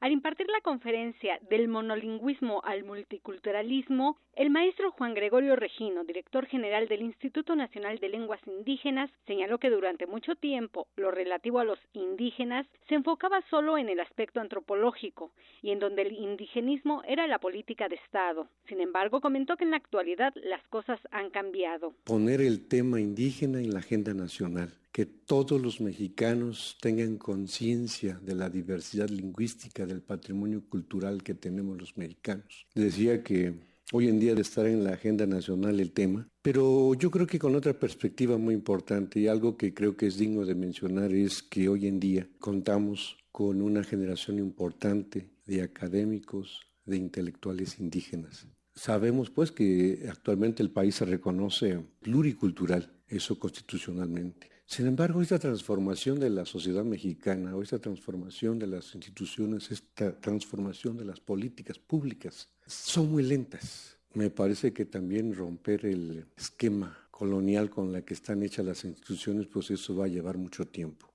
El también poeta habló de los retos que como país enfrentamos para vernos como una nación pluricultural. Todo un reto para el Estado mexicano. Cómo trascendemos la diversidad, cómo generamos una política lingüística multilingüe, donde las lenguas efectivamente estén en igualdad, donde las lenguas estén institucionalizadas, donde las lenguas las veamos como un componente intelectual importante para el sistema educativo nacional. No podemos tener una educación tan pobre como es en México nuestra educación, teniendo tanta riqueza cultural, tanta riqueza de pensamiento y tantas lenguas. El titular del INALI concluye que cada una de las lenguas representa un capital intelectual no aprovechado, debido a que no está en el sistema educativo y que como mexicanos podemos perder ese legado. Este es mi reporte, muy buenas tardes.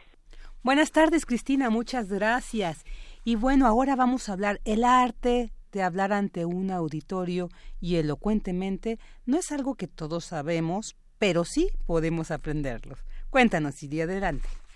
Vicky, muy buenas tardes. Te saludo con mucho gusto a ti y al auditorio de Prisma RU. Decía Cicerón en el Brutus que quien es capaz de expresarse eficazmente en sus opiniones está destinado a destacar y asumir mayores responsabilidades. Es por ello que el doctor en Filología Clásica por la Universidad Complutense de Madrid y asociado al Instituto de Investigaciones Filológicas Eduardo Fernández dará en esa entidad académica el curso Retórica y Oratoria. Saber hablar era en la antigüedad la mejor forma de demostrar la valía de cara a la actuación en la vida pública, sobre todo en la asamblea política y en los tribunales. También, hoy en día, la palabra, la forma de expresarse y el modo de hablar en público resultan fundamentales para lograr los objetivos personales o profesionales. Este curso de retórica y oratoria pretende cumplir estos objetivos con fundamento en la doctrina de los clásicos griegos y latinos, pero orientado a la práctica en la vida de hoy. Por eso, el curso está planteado en 16 sesiones de dos horas teórico-prácticas que te servirán para aprender desde cero las técnicas fundamentales de la oratoria. Si quieres mejorar tu forma de hablar, estudia retórica de la mano de los clásicos en el Instituto de Investigaciones Filológicas del 17 de septiembre al 7 de noviembre el curso Retórica y Oratoria se dará en el Instituto de Investigaciones Filológicas de la UNAM los lunes y miércoles del 17 de septiembre al 7 de noviembre de 2018 de 17 a 19 horas. Hasta aquí la información, Vicky. Muy buenas tardes. Porque tu opinión es importante, síguenos en nuestras redes sociales, en Facebook como Prisma RU y en Twitter como arroba PrismaRU. Queremos escuchar tu voz. Nuestro teléfono en cabina es 55 36 43 39. Relatamos al mundo. Relatamos al mundo. Debate RU.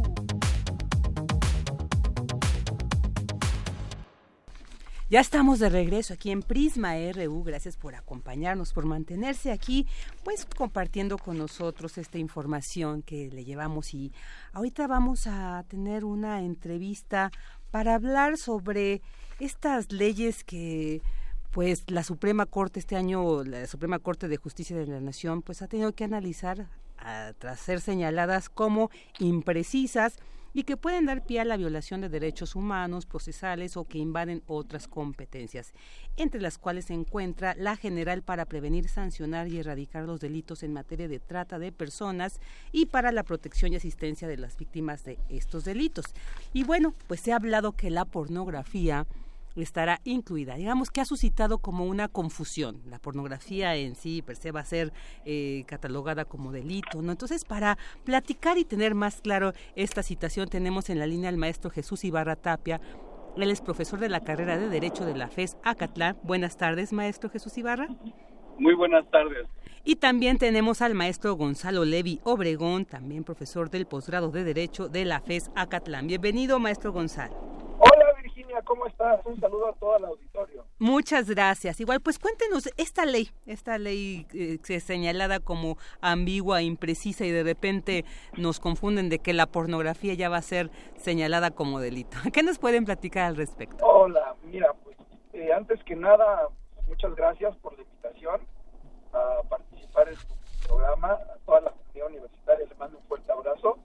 Pues mira, en realidad la, la circunstancia es como tú bien comentas, es un asunto que llegó a la Suprema Corte de Justicia de la Nación, relacionado con pues los derechos humanos, también con el delito de trata. Yo creo que tendríamos que partir desde ese contexto, desde los derechos humanos constitucionales frente a una legislación que trata de desarrollar la protección de la dignidad, la libertad sexual y pues obviamente también de la vida de las personas, ¿no? Lo que la problemática que aquí se suscitó es que hay una confusión en cuanto a la libertad de las personas que tenemos a disfrutar nuestra sexualidad frente a la dignidad, pero sobre todo también a la explotación.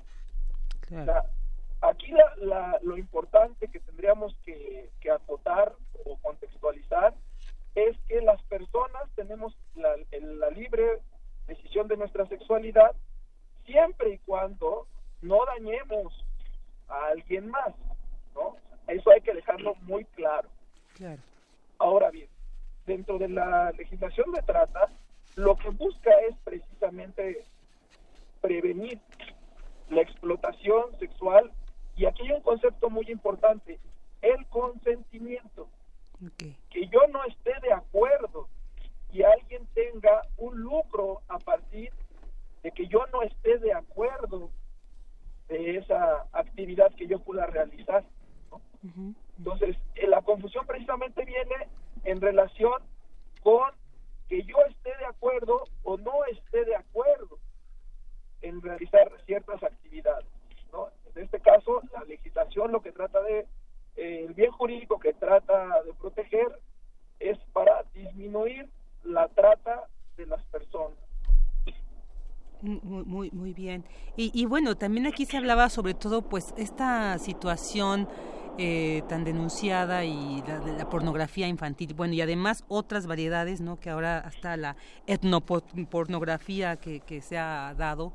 Entonces, pues también, ¿no? Entender cómo es, a veces, pues el, esto hablar del consentimiento, o sea, también sería como de, bueno, lógicamente un niño, un menor de edad, pues no tendría todas las capacidades, todos los elementos, no por minimizar, sino todos los elementos para, para que él tenga claro o ella tenga claro de que están pues eh, se está cometiendo un delito en caso de que se les se les esté violando estos derechos. Pero entonces cómo tener más claro eh, también eh, este rubro digamos este campo en el que sí entraría pues estaría permitido y entre, no, digamos a veces con engaños, esta situación de la trata de, personas, pues que a veces las necesidades, engaños los lleva, entonces eh, habría una interpretación, digamos, errónea de hay un consentimiento, ¿no? no porque no, no hay una negación, pero entonces también qué elementos tendrían estas personas para que entendieran que están eh, pues en riesgo de, de, de estar pues participando en este delito.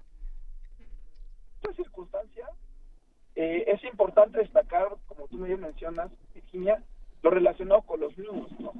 Ellos no podríamos considerar que tienen una libertad, un consentimiento en cuanto a su sexualidad, ¿no? Ahí sí se entiende perfectamente, hay una claridad. Él no podría decidir. En cuanto a, la, a los engaños o en cuanto a mi posición de, de no estar en una situación económica que me lleve a tomar una libre decisión, es decir, no lo hago por, por generar un recurso económico, porque es la única forma que tengo, estoy orillado a eso. Entonces, ahí es distinto. El consentimiento se toma con una circunstancia dentro de la misma mm, posibilidad, es decir, no tengo que, no me tienen que engañar, no tienen que mm, generar una circunstancia para que no me quede la, la duda o la posibilidad de actuar de esa forma, ¿no? Es, es, es, es, muy, es muy distinto. El consentimiento va en razón de cómo me comporto yo como persona frente a alguien que pretende sacar una ventaja, en este caso sexual, de mí. Claro. Entonces, es bajo ese contexto muy bien. Y, y también este artículo, bueno, señala que hay excepciones, ¿no? Para las sanciones, que es cuando el material tenga como fin la divulgación científica, artística o técnica o en su caso la educación sexual o reproductiva. Digamos, pues esto también da pie a que alguien pueda decir, bueno, es que tiene estos enfoques, ¿no? Entonces también cómo, cómo distinguir y caracterizar estos, estos fines para pues tener claro que sí lo están cumpliendo, están dentro de esta excepción. Sí, Virginia, habla Jesús Ibarra. ¿Qué tal, Jesús? Gracias. En este, en este contexto debemos de tener muy clara lo que es la ley de trata. Sí. Es decir, este, nuestra libertad está o llega hasta que nosotros queremos infringirle una explotación a una persona. Dentro de esa explotación, entonces estamos cometiendo un delito dentro de la de la de la ley de trata. Debemos de tener bien claro que, que dentro de la ley de trata, si yo obligo a una persona a divulgar, divulgar pornografía sin su consentimiento, entonces entramos a ese contexto de la ley de trata. Desde el punto de vista, como ya lo dijo el doctor Levy, de la explotación y de los beneficios económicos que se pudieran obtener a través de esto.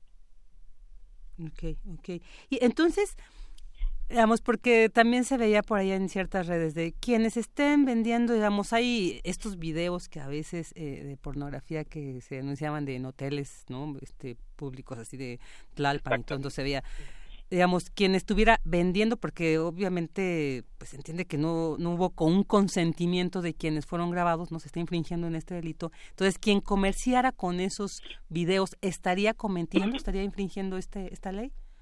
Sí, desde el punto de vista del, del consentimiento de las personas, obviamente son tomadas, son, son este grabados sin su consentimiento con cámaras ocultas y después lo pones al comercio efectivamente estamos este, en ese en ese contexto específico de la ley.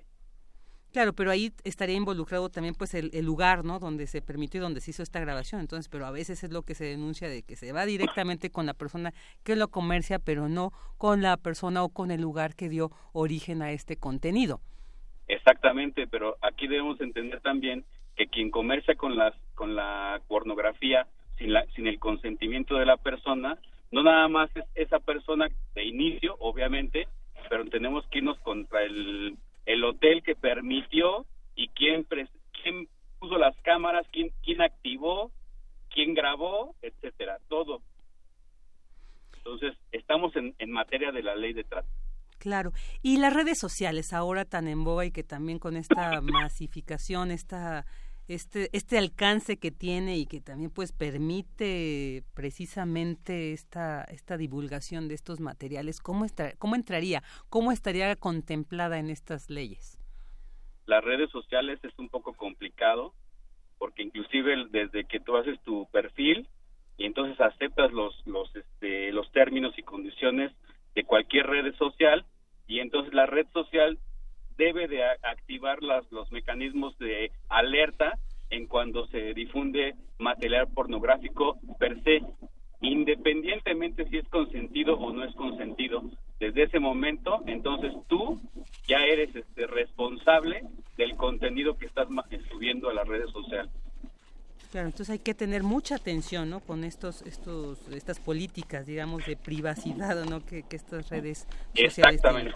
Claro, ok. Entonces, bueno, ya queda claro ahí, la pornografía per se no es que constituya un delito, sino quien comercialice con contenido eh, considerado pornográfico y quienes intervengan ellos no hayan, eh, digamos, aceptado o haya este a través de un consentimiento. consentimiento expreso.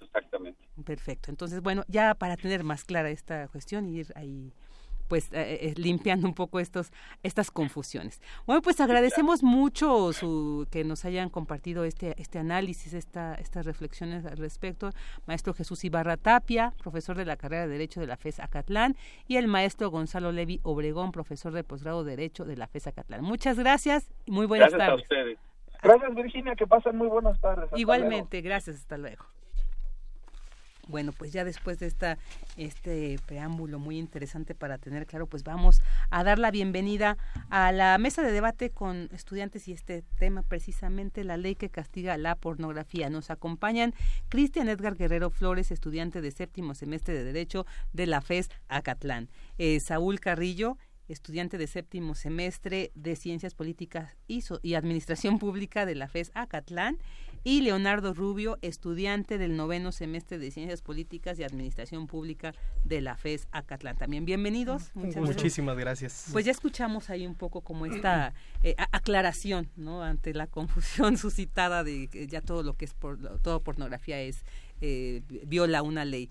¿Ustedes cómo contemplan eso? ¿Por qué se llegó hasta esta confusión? Porque sí, estamos en medio de una eh, mm. situación de trata de personas muy lamentable, pero pues surge esta confusión. Pues, pues estamos entre los primeros lugares a nivel mundial de trata, eh, de producción y de distribución de, material pornográfico. Y, teniendo en cuenta esta, este lugar a nivel internacional, Mm, pues creo que tenemos, tenemos o teníamos eh, unas leyes muy blandas. Todavía en 2016 solamente 20, digo, perdón, 25 de las 32 entidades del país no consideraba el como delito grave la pedrastía. digamos, o sea, tú podías cometer un delito de estos y pagar una fianza bastante, digamos que iban desde los tres días de salario mínimo a 1200 días. Entonces imagínate que, que, que qué leyes tan blandas tenemos para castigar estos delitos que según la UNICEF eh, un, delito de estos en el 80% de las personas eh, deja lesiones de por vida. Claro, es, es algo muy grave que se tiene que... Y bueno, en este aspecto de las lesiones, me parece que es muy importante retomar lo que la CNDH le hace ver a, a esta ley de prevención y de, de, sobre la trata de personas. Me parece que hay un vacío entre los tres órdenes de gobierno con respecto a la reparación del daño que sufren estas personas. Eh, muchas veces sucede que, por ejemplo, yo, yo voy al psicólogo, me comenta el psicólogo que, que las personas, hay personas que no conocen del delito y, y, lo, y se dan con, o se da ese consentimiento de, del propio delito del trata cuando cuando lo sacan, o sea, cuando destapan ese, por ejemplo, no sé, una violación de, de parte de, del padre por, por su hija, bueno, más bien del padre para su hija, mm, me parece que no, no se tiene ese consentimiento si no se da esa difusión. Claro, claro. ¿Por qué? Porque la hija lo ve con una cierta normalidad, entre comillas. Me parece que el, eh, la CNDH hace bien en difundir esa, esa recomendación hacia las modificaciones de esa ley. Ok, eh, quiero darle un saludo a todos, hola también para el auditorio, hola a todos los que están en Facebook Live. Pues eh, a mí me tocó analizarlo desde un punto de vista para algunos más, aburrido, pero necesario, muy necesario, pero es necesario, el derecho es necesario, es ese mal necesario, ¿no? Pero también aquí cabe aclarar y cabe puntualizar que la trata de personas no nada más eh, se va a dirigir a los delitos de carácter sexual. y También tenemos trabajos forzosos que también las cifras del trabajo forzoso son verdaderamente alarmantes. Y otra cifra que es importante recalcar es que en la trata de personas también existe algo que se llama matrimonio forzoso. Eh, esto es matrimonios que sin el consentimiento de alguna de las partes, incluso sin el consentimiento de los de ambas partes, sí, claro. Eh, se realizan. Y no solamente eso, por la presión social que tienen ambas partes, realizan actividades propias del matrimonio, digas entre comillas, que ellos no quieren realizar y, se considera trabajo forzoso. Eh, la Organización Internacional del Trabajo para el 2016 lanzó una cifra eh, alarmante que dice que en el 2016 40.3 millones de personas en el mundo fueron eh, víctimas de trata de personas. De esa, de esa cifra, el 60% es trabajo forzoso, el 40% es matrimonio. Ahora, el tema que nos atañe está dentro del 60%, que es donde ya entran las víctimas de explotación sexual. La Organización Internacional nos dice que 4.8 millones de personas en todo el mundo fueron víctimas de trata de personas de índole sexual. En México eh, es alarmante porque las víctimas que hay no se sabe con precisión porque en el derecho mexicano tenemos lo que se llama la cifra negra, que son delitos que se cometen día a día en todo nuestro país, pero no se denuncian. Entonces no, no podemos tener un número con certeza de, de qué, qué, tan recurrente es este delito en México, que es mucho, pero no podemos dar un número exacto porque no se denuncian. No, no hay esa cultura jurídica de, de, la gente para decir, ah, soy víctima de trata, vamos a denunciar. Incluso si, si la gente se da cuenta, no denuncia. Y en México el 99% de las víctimas de trata son mujeres. Esa es una cifra sumamente espeluznante. Pero bueno, este es un tema eh, bastante largo y extenso y nos vamos a aterrizar aquí a... Eh, en la sentencia que da la Suprema Corte de Justicia de la Nación. Me encanta estar con, mi amigo Saúl, contigo apenas tengo el gusto, pero me encanta estar con mi amigo Saúl porque él lo ve desde un punto de vista muy político y yo lo veo desde un punto de vista muy eh, jurídico. Y él tiene una postura bastante interesante que gira en torno al consentimiento de las personas, que me gustaría que compartieras con el auditorio para ya empezar aquí con, con el debate. Híjole, mira, eh, yo, yo tenía entendido ahí un poquito que, que esta cuestión, que, que, que, esto englobaba todo lo que venía con cualquier, cualquiera que reproduzca eh, o, genere una ganancia a partir de la pornografía, yo por lo que estuve leyendo tenía entendido que ya con eso estaba, estaba ya penado. Si estoy en lo, en lo, si no estoy en lo correcto, por favor aquí el abogado que me, que me corrija. Entonces, yo sí pienso que, que este, que si, hay una, si hay un consentimiento por, por parte de todas las partes, pues digo, y, y como decía por ahí el, el, eh, el, especialista que habló antes de nosotros, bueno, la, la, cuestión es no afectar a nadie más, y si no se está afectando a nadie más, ¿por qué no va a hacer la gente lo que quiera?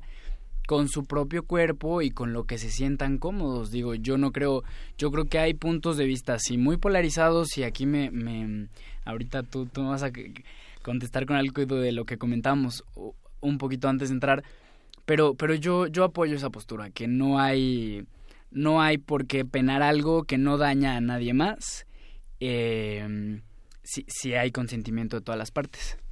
Claro. Eh, me parece correcto lo que dices porque creo que este debate se originó por esa precisamente por las redes sociales eh, por esa difusión de la nota sensacionalista que dio este sobre todo el periódico El Universal eh, con respecto a, la penalización de, de, la pornografía. A mi parecer, eh, hay, yo lo veo desde un punto de vista multidisciplinario como politólogo. Eh, ahí está la oferta, ¿no?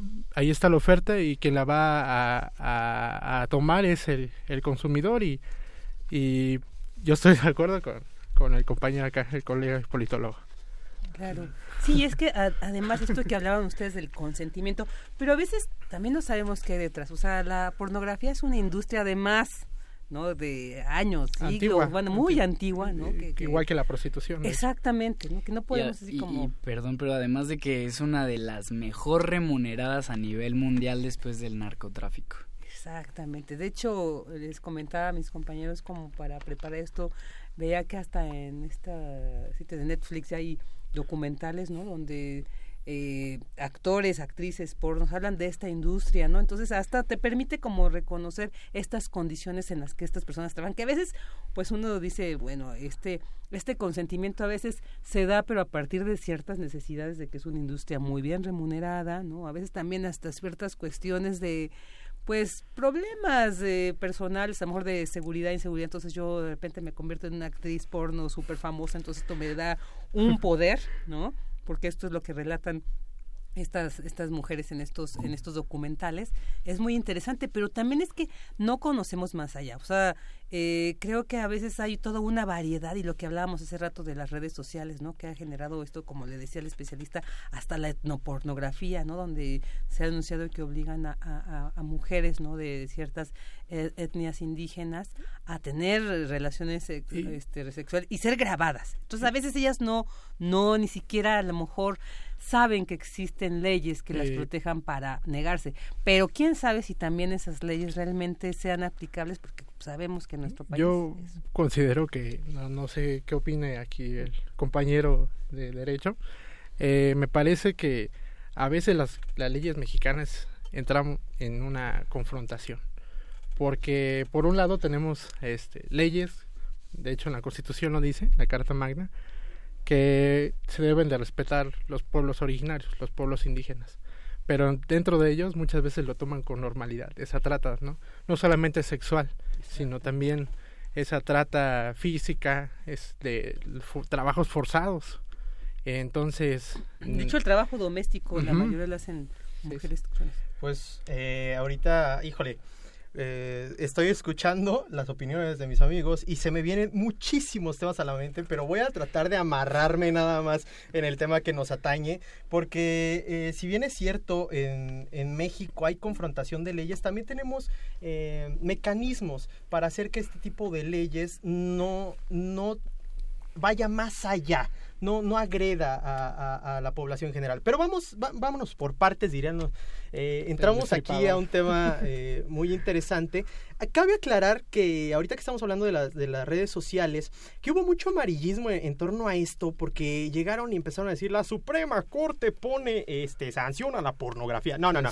Hay, hay, que puntualizar que la Suprema Corte no pone una sola sanción. La Suprema Corte solamente como Tribunal Constitucional nos va a decir que las leyes eh, son constitucionales apegadas a nuestra Carta Magna o no.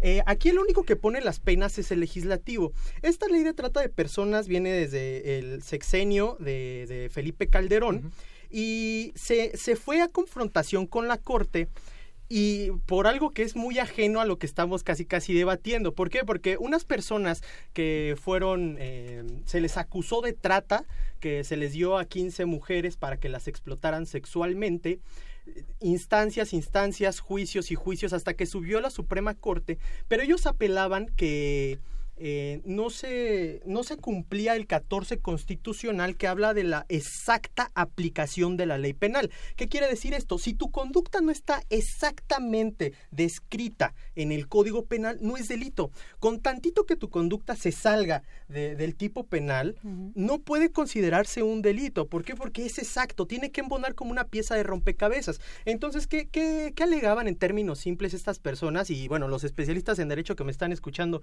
perdónenme si voy a decir algún pecado en este discurso, pero pues es en términos simples, eh, ellos, ellos alegaban que su conducta no aplicaba, no estaba dentro de la ley penal. Entonces ellos se fueron eh, contra el 14 constitucional y entonces en las redes sociales se dio mucho revuelo porque hablaba del consentimiento. En la sentencia se tocó el tema del consentimiento. Para serles más precisos, el artículo 40 de esta ley de trata de personas dice que el consentimiento de la víctima no constituirá causa excluyente de culpa. O sea, aunque la víctima de su consentimiento, el que esté, eh, ah, digamos, no, pero ¿Por qué va a ser víctima si está dando su consentimiento? Ay, eh, ¿Por qué? Porque lo dice la ley. Me voy a escuchar muy positivista, perdónenme los especialistas, pero... aquí es que digamos que para los positivistas aquí solamente la ley, los sus chicharrones son los únicos que truenan aquí. En idealista también, porque mira, tú puedes decir lo que quieras de la ley, a lo mejor está muy bien descrita, yo no te voy a decir que no, a lo mejor tenemos una constitución muy bien hecha, pero no se aplica. ¿Y de qué me sirve un papelito tan bueno ah. si no se está aplicando? Si tenemos tantos casos como dices que no que no sé, que ni siquiera sé, ¿para qué quiero yo tenerlo tipificado? Si la gente ni siquiera va y pone una denuncia cuando le roban el teléfono, vamos a algo muy simple, ya no te vayas a una, a una, a una violación, a, una trata de blancas, que es una cuestión de una presión social y psicológica, porque incluso se ponen a, culpar, como todo, ahí sí, a culpar a la víctima. Como el acoso. Como el acoso, por ejemplo. y repito, yo creo que no es víctima si es consensuado. A mí, perdónalo, señor, por lo que acaba de decir. a mi parecer, este, siempre entramos en conflicto con los juristas en cuestión de diferenciar entre legalidad y legitimidad. Porque la legalidad es lo que, lo que te marca la ley y la legitimidad es lo que la interpretación o inclusive eh, si la aceptación de esta misma.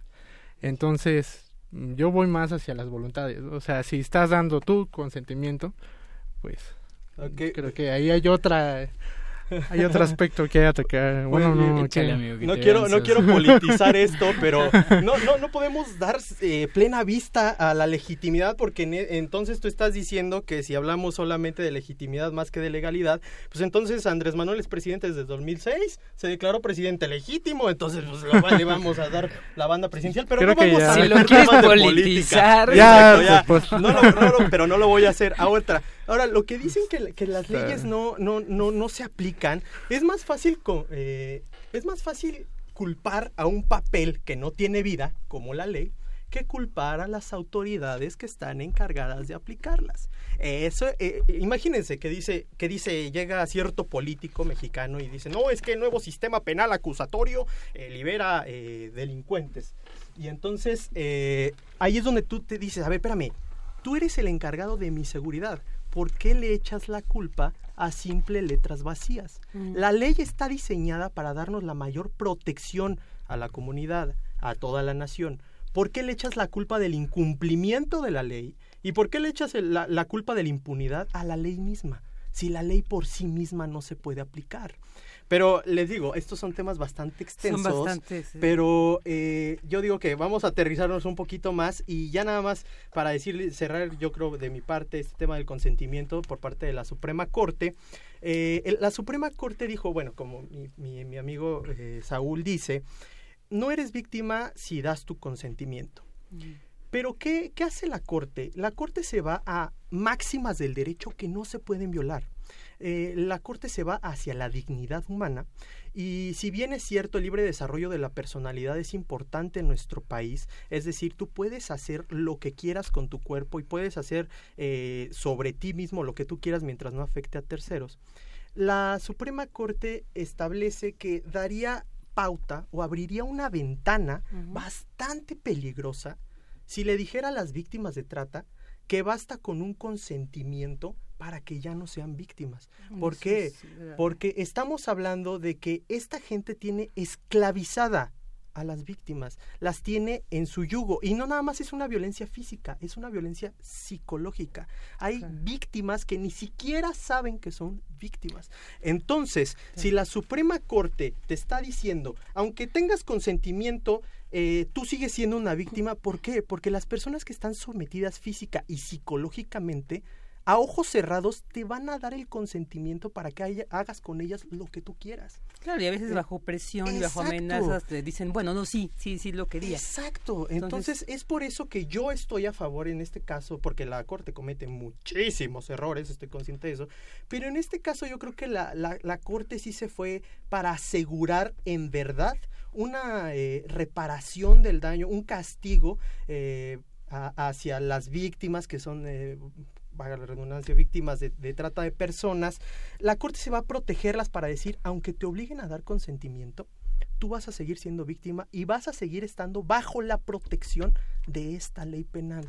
Entonces yo digo que estoy a favor de la resolución de la Corte, porque si no sería abrir la puerta a una sarta de impunidades aún más. Ah, de por sí ya, eh, como se dicen, muchas leyes son tan ambiguas que no se sabe. Vamos a cerrar ya la mesa.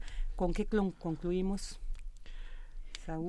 Yo, nada más quisiera concluir que en, en, la misma ley establece que, que si no estás en capacidad de comprender el hecho, eh, entonces también entra como delito. Y yo creo que estas situaciones que tú mencionas, que alguien está bajo el yugo, digamos, y que de alguna manera inconscientemente o, por presión psicológica está dando el consentimiento, yo creo que no entraría como un verdadero consentimiento, como alguien vaya que tenga las, capacidades, eh, sus facultades mentales bien, digamos, por así decirlo, para, para, para dar ese consentimiento. A mi parecer también creo que yo sigo que diciendo que es relevante que también trabajemos esos indicadores de la reparación del daño, porque no es suficiente con, con meter a la cárcel a, a, a estas personas que cometen la trata de personas. Me parece que se debe de trabajar también en cómo, eh, cómo se repara realmente el daño. sabemos que psicológicamente se da atención a las víctimas, pero pues el daño sigue ahí. O sea, pues es que más que reparación yo me iría a prevención, ¿eh? Porque... Exactamente, sí, muchas políticas. No pues es un tema, como ya lo vimos, ¿no? Que queda para muchos, ya queda claro, no toda la pornografía es delito, sino siempre cuando esté de por medio una obligación, una falta de consentimiento. Y bueno, esto del consentimiento creo que da pie para otra otra mesa, de debate de hasta dónde a veces nos obligan a consentir, hasta dónde si realmente es una decisión personal. Bueno, pues agradecemos que mucho, muy interesante, de la persona Cristian Edgar Guerrero Flores, de la FESA Catlán, Saúl Carrillo y Leonardo Rubio. Muchas gracias, por haber estado con nosotros. Adelante. Vámonos a un corte.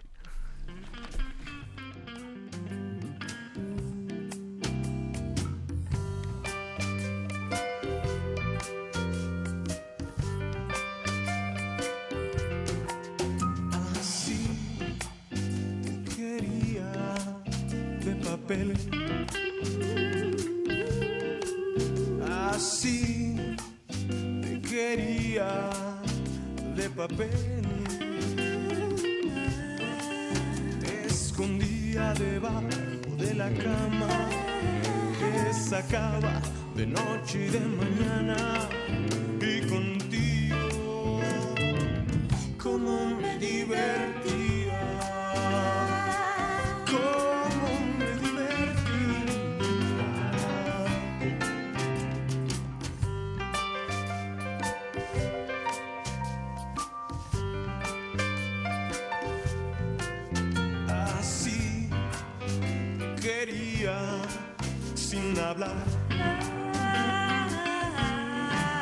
Yo nunca en la vida te escuché.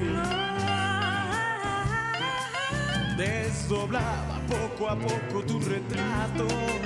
Me servías muy bien de pasar rato. Eras mi amante.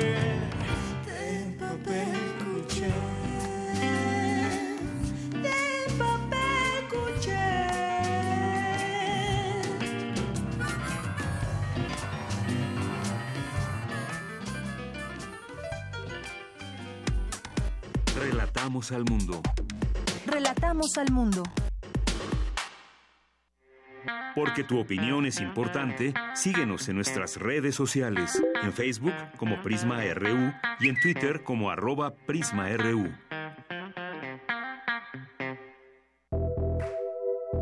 Colaboradores RU. Arte. Arte. Dos de la tarde con 50 minutos y ahora como cada semana tenemos la colaboración de Amanda de la Garza, curadora adjunta del Museo Universitario de Arte Contemporáneo. ¿Qué tal Amanda? Muy buenas tardes. Hola, ¿qué tal Virginia? Buenas tardes a ti y a todo el auditorio. Gracias. Pues cuéntanos este día de qué nos vas a hablar. Eh, hoy quiero tratar un tema, digamos, como en otras ocasiones, mucho más general sobre el arte o el quehacer de los museos, de la curaduría, eh, y es algo que, que creo que, que sobre lo cual el auditorio puede tener mucha curiosidad, que cuál es la relación entre curaduría y museografía. A qué a qué, a qué le nombramos museografía, digamos, en, en, en, el quehacer de los museos, cuál es la importancia, eh, porque creo que, que muchas veces pensamos que son términos equivalentes, pero en realidad apuntan a, digamos, eh, prácticas eh, muy muy distintas, pero muy interesantes también. Eh, pues bueno, la museografía eh, es un, una práctica que tiene que ver con el despliegue de los objetos en el espacio a través de un determinado concepto, una determinada ordenación eh, y eh, pues ayudándose de el, un, un, diálogo con la arquitectura o la construcción de eh, dispositivos que despliegan determinadas obras eh, y en ese sentido pues es una práctica pues que data de, eh, del siglo XVIII tiene una larga historia. Y eh, en ese sentido eh, pues es mucho anterior a lo que concebimos como curaduría contemporánea.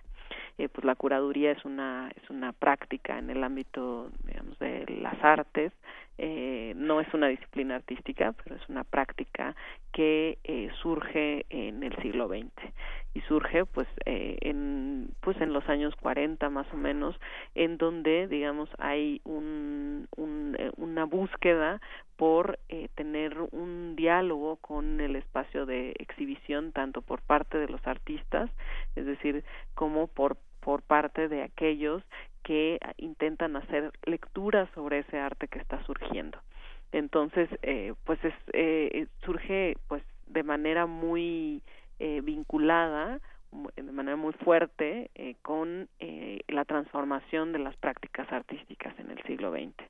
Eh, entonces, eh, pues eh, la historia de la curaduría tampoco es una historia reciente en ese sentido, pero pues como les comentaba, pues la museografía eh, en, las últimas décadas se ha orientado mucho a la noción del diseño de exposiciones. Eh, antes, como los curadores tampoco había donde estudiar museografía propiamente, es decir, eh, se aprendía museografía en la práctica y la museografía se, digamos, se ejerce tanto en exposiciones que tienen que ver con arte contemporáneo como en exposiciones de, eh, de todo tipo, de arte prehispánico, una exposición de, de eh, arquitectura, eh, es decir, es, es, un, es una práctica que abarca eh, pues periodos mucho más amplios que el arte contemporáneo.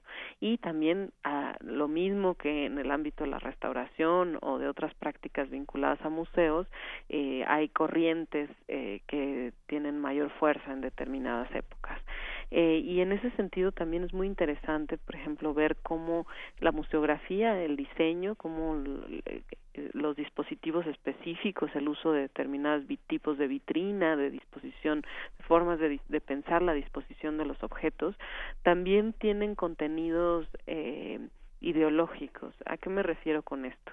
Por ejemplo, eh, a lo largo del siglo XX, los museos de antropología eh, eh, tenían eh, formas museográficas pues muy determinadas. Por ejemplo el uso de maniquís para representar la forma en la que vivían determinadas sociedades eh, un tipo de vitrinas en particular eh, etcétera digamos como ejemplo.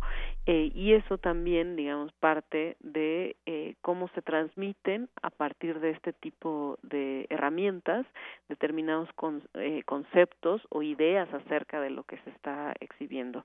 Uno de los en México hemos tenido a museógrafos emblemáticos no de eh, la eh, pues de esta tradición de museografía que se formaron en muchos museos de bellas artes de Lina eh, y que trabajaron de la mano pues con muchos intelectuales curadores muy importantes eh, y un, un personaje fundamental para esta historia en México en el siglo XX es el gestor, eh, funcionario y pues tal vez incluso curador eh, Fernando Gamboa, que eh, él eh, implementó eh, formas de hacer museografía que fueron que crearon una escuela de museografía en el sentido de una tradición de cómo exhibir por ejemplo eh, el arte prehispánico.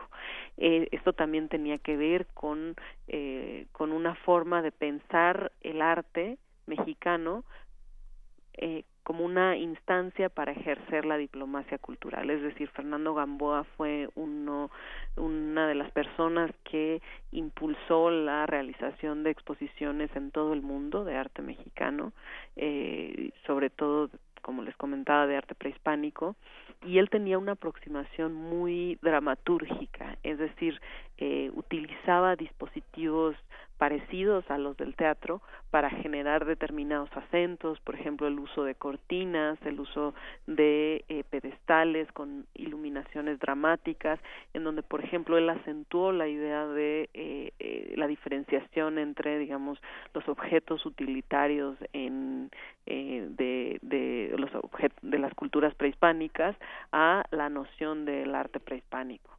Eh, pero bueno, eso también tenía determinados fines es una de las figuras, yo diría, más fascinantes del, de la historia del arte en, en, México en el siglo XX y hay, hay varios libros que lo consignan y evidentemente el archivo eh, eh, dedicado a Fernando Gamboa es un archivo privado eh, y eh, en ese sentido creo que es un ejemplo de cómo también la museografía configura determinados contenidos. Y eh, en el ámbito del arte contemporáneo pues es muy importante en el sentido de que al menos en los museos trabajamos siempre con museógrafos, ya sea que sean museógrafos que trabajan directamente en el museo, que son parte del, del del equipo del museo o también muchas veces despachos de arquitectos que realizan comisiones o proyectos museográficos para diferentes museos o recintos y es siempre una relación de diálogo entre el artista, eh, el curador y el museógrafo. Es decir, la curaduría también implica eh, el ejercicio de un discurso en un determinado espacio, es decir, el desarrollo, eh, pero esto no podría ocurrir sin el, el diálogo y la relación con el saber y las propuestas que realizan los museógrafos, los que diseñan, digamos, las exposiciones a partir de la maestría, del conocimiento no solamente técnico, sino también de una determinada sensibilidad espacial, en donde la ordenación de los objetos, cómo se vinculan, eh, tiene que ver también, digamos, con eh, pues el, el, saber acumulado de la arquitectura y del diseño respecto a cómo las personas y los públicos se relacionan con los espacios y con los objetos eh, artísticos que están desplegados en, en, en ese determinado espacio. No, pues sumamente interesante toda esta caracterización, definición de estas disciplinas que pues conforman todo este trabajo colectivo detrás de las exposiciones porque pues a veces vamos a exposiciones y no sabemos precisamente quiénes intervienen en esta en esta estos montajes no y precisamente pues en toda esta lógica no en toda esta dinámica que se establecen en las exposiciones y que a veces pues como en las películas no al final salen los créditos porque a veces nos quedamos como en este caso a veces de las exposiciones solamente con el artista expuesto y no sabemos qué hay detrás no y pues por lo que nos relatas es todo un trabajo complejo y además muy profesional, Y con todo un sentido, como tú bien dices, con una carga ideológica, o sea, todos estos componentes creo que es muy importante conocerlos para valorarlos mejor y pues eh, reconocer el trabajo que curadores como tú, Amanda La Garza, pues hacen en exposiciones eh, en museos tan importantes como en el que tú colaboras de arte contemporáneo. Así es, y como, como bien señalas, las exposiciones siempre son un esfuerzo colectivo de muchísima gente. Entonces yo invito al público, como muchas veces a, cuando imparto talleres, clases, que a partir, digamos, de estos elementos, la próxima vez que vayamos a una exposición, que nos fijemos eh, en este tipo de detalles y, y, esto nos permite también apreciar las exposiciones desde un punto de vista eh, distinto a como normalmente las experimentamos. Así es, Amanda. Pues muchas gracias. Como siempre, muy interesante y muy valiosa tu participación, tu colaboración aquí en Prisma RU. Muchas gracias, Amanda. Muy buenas tardes. Nos vemos. Buenas tardes. Escuchamos la siguiente semana. Hasta, la próxima semana. Hasta luego. Hasta luego. Bueno, pues ya son tres de la tarde. Eh, soy Virginia Sánchez y le agradezco en nombre de mi compañera Deyanira Morán y de todo el equipo que conformamos Prisma RU. Le deseamos una excelente tarde y lo esperamos el día de mañana.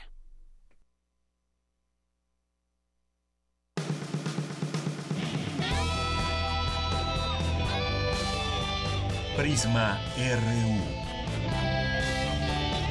Relatamos al mundo.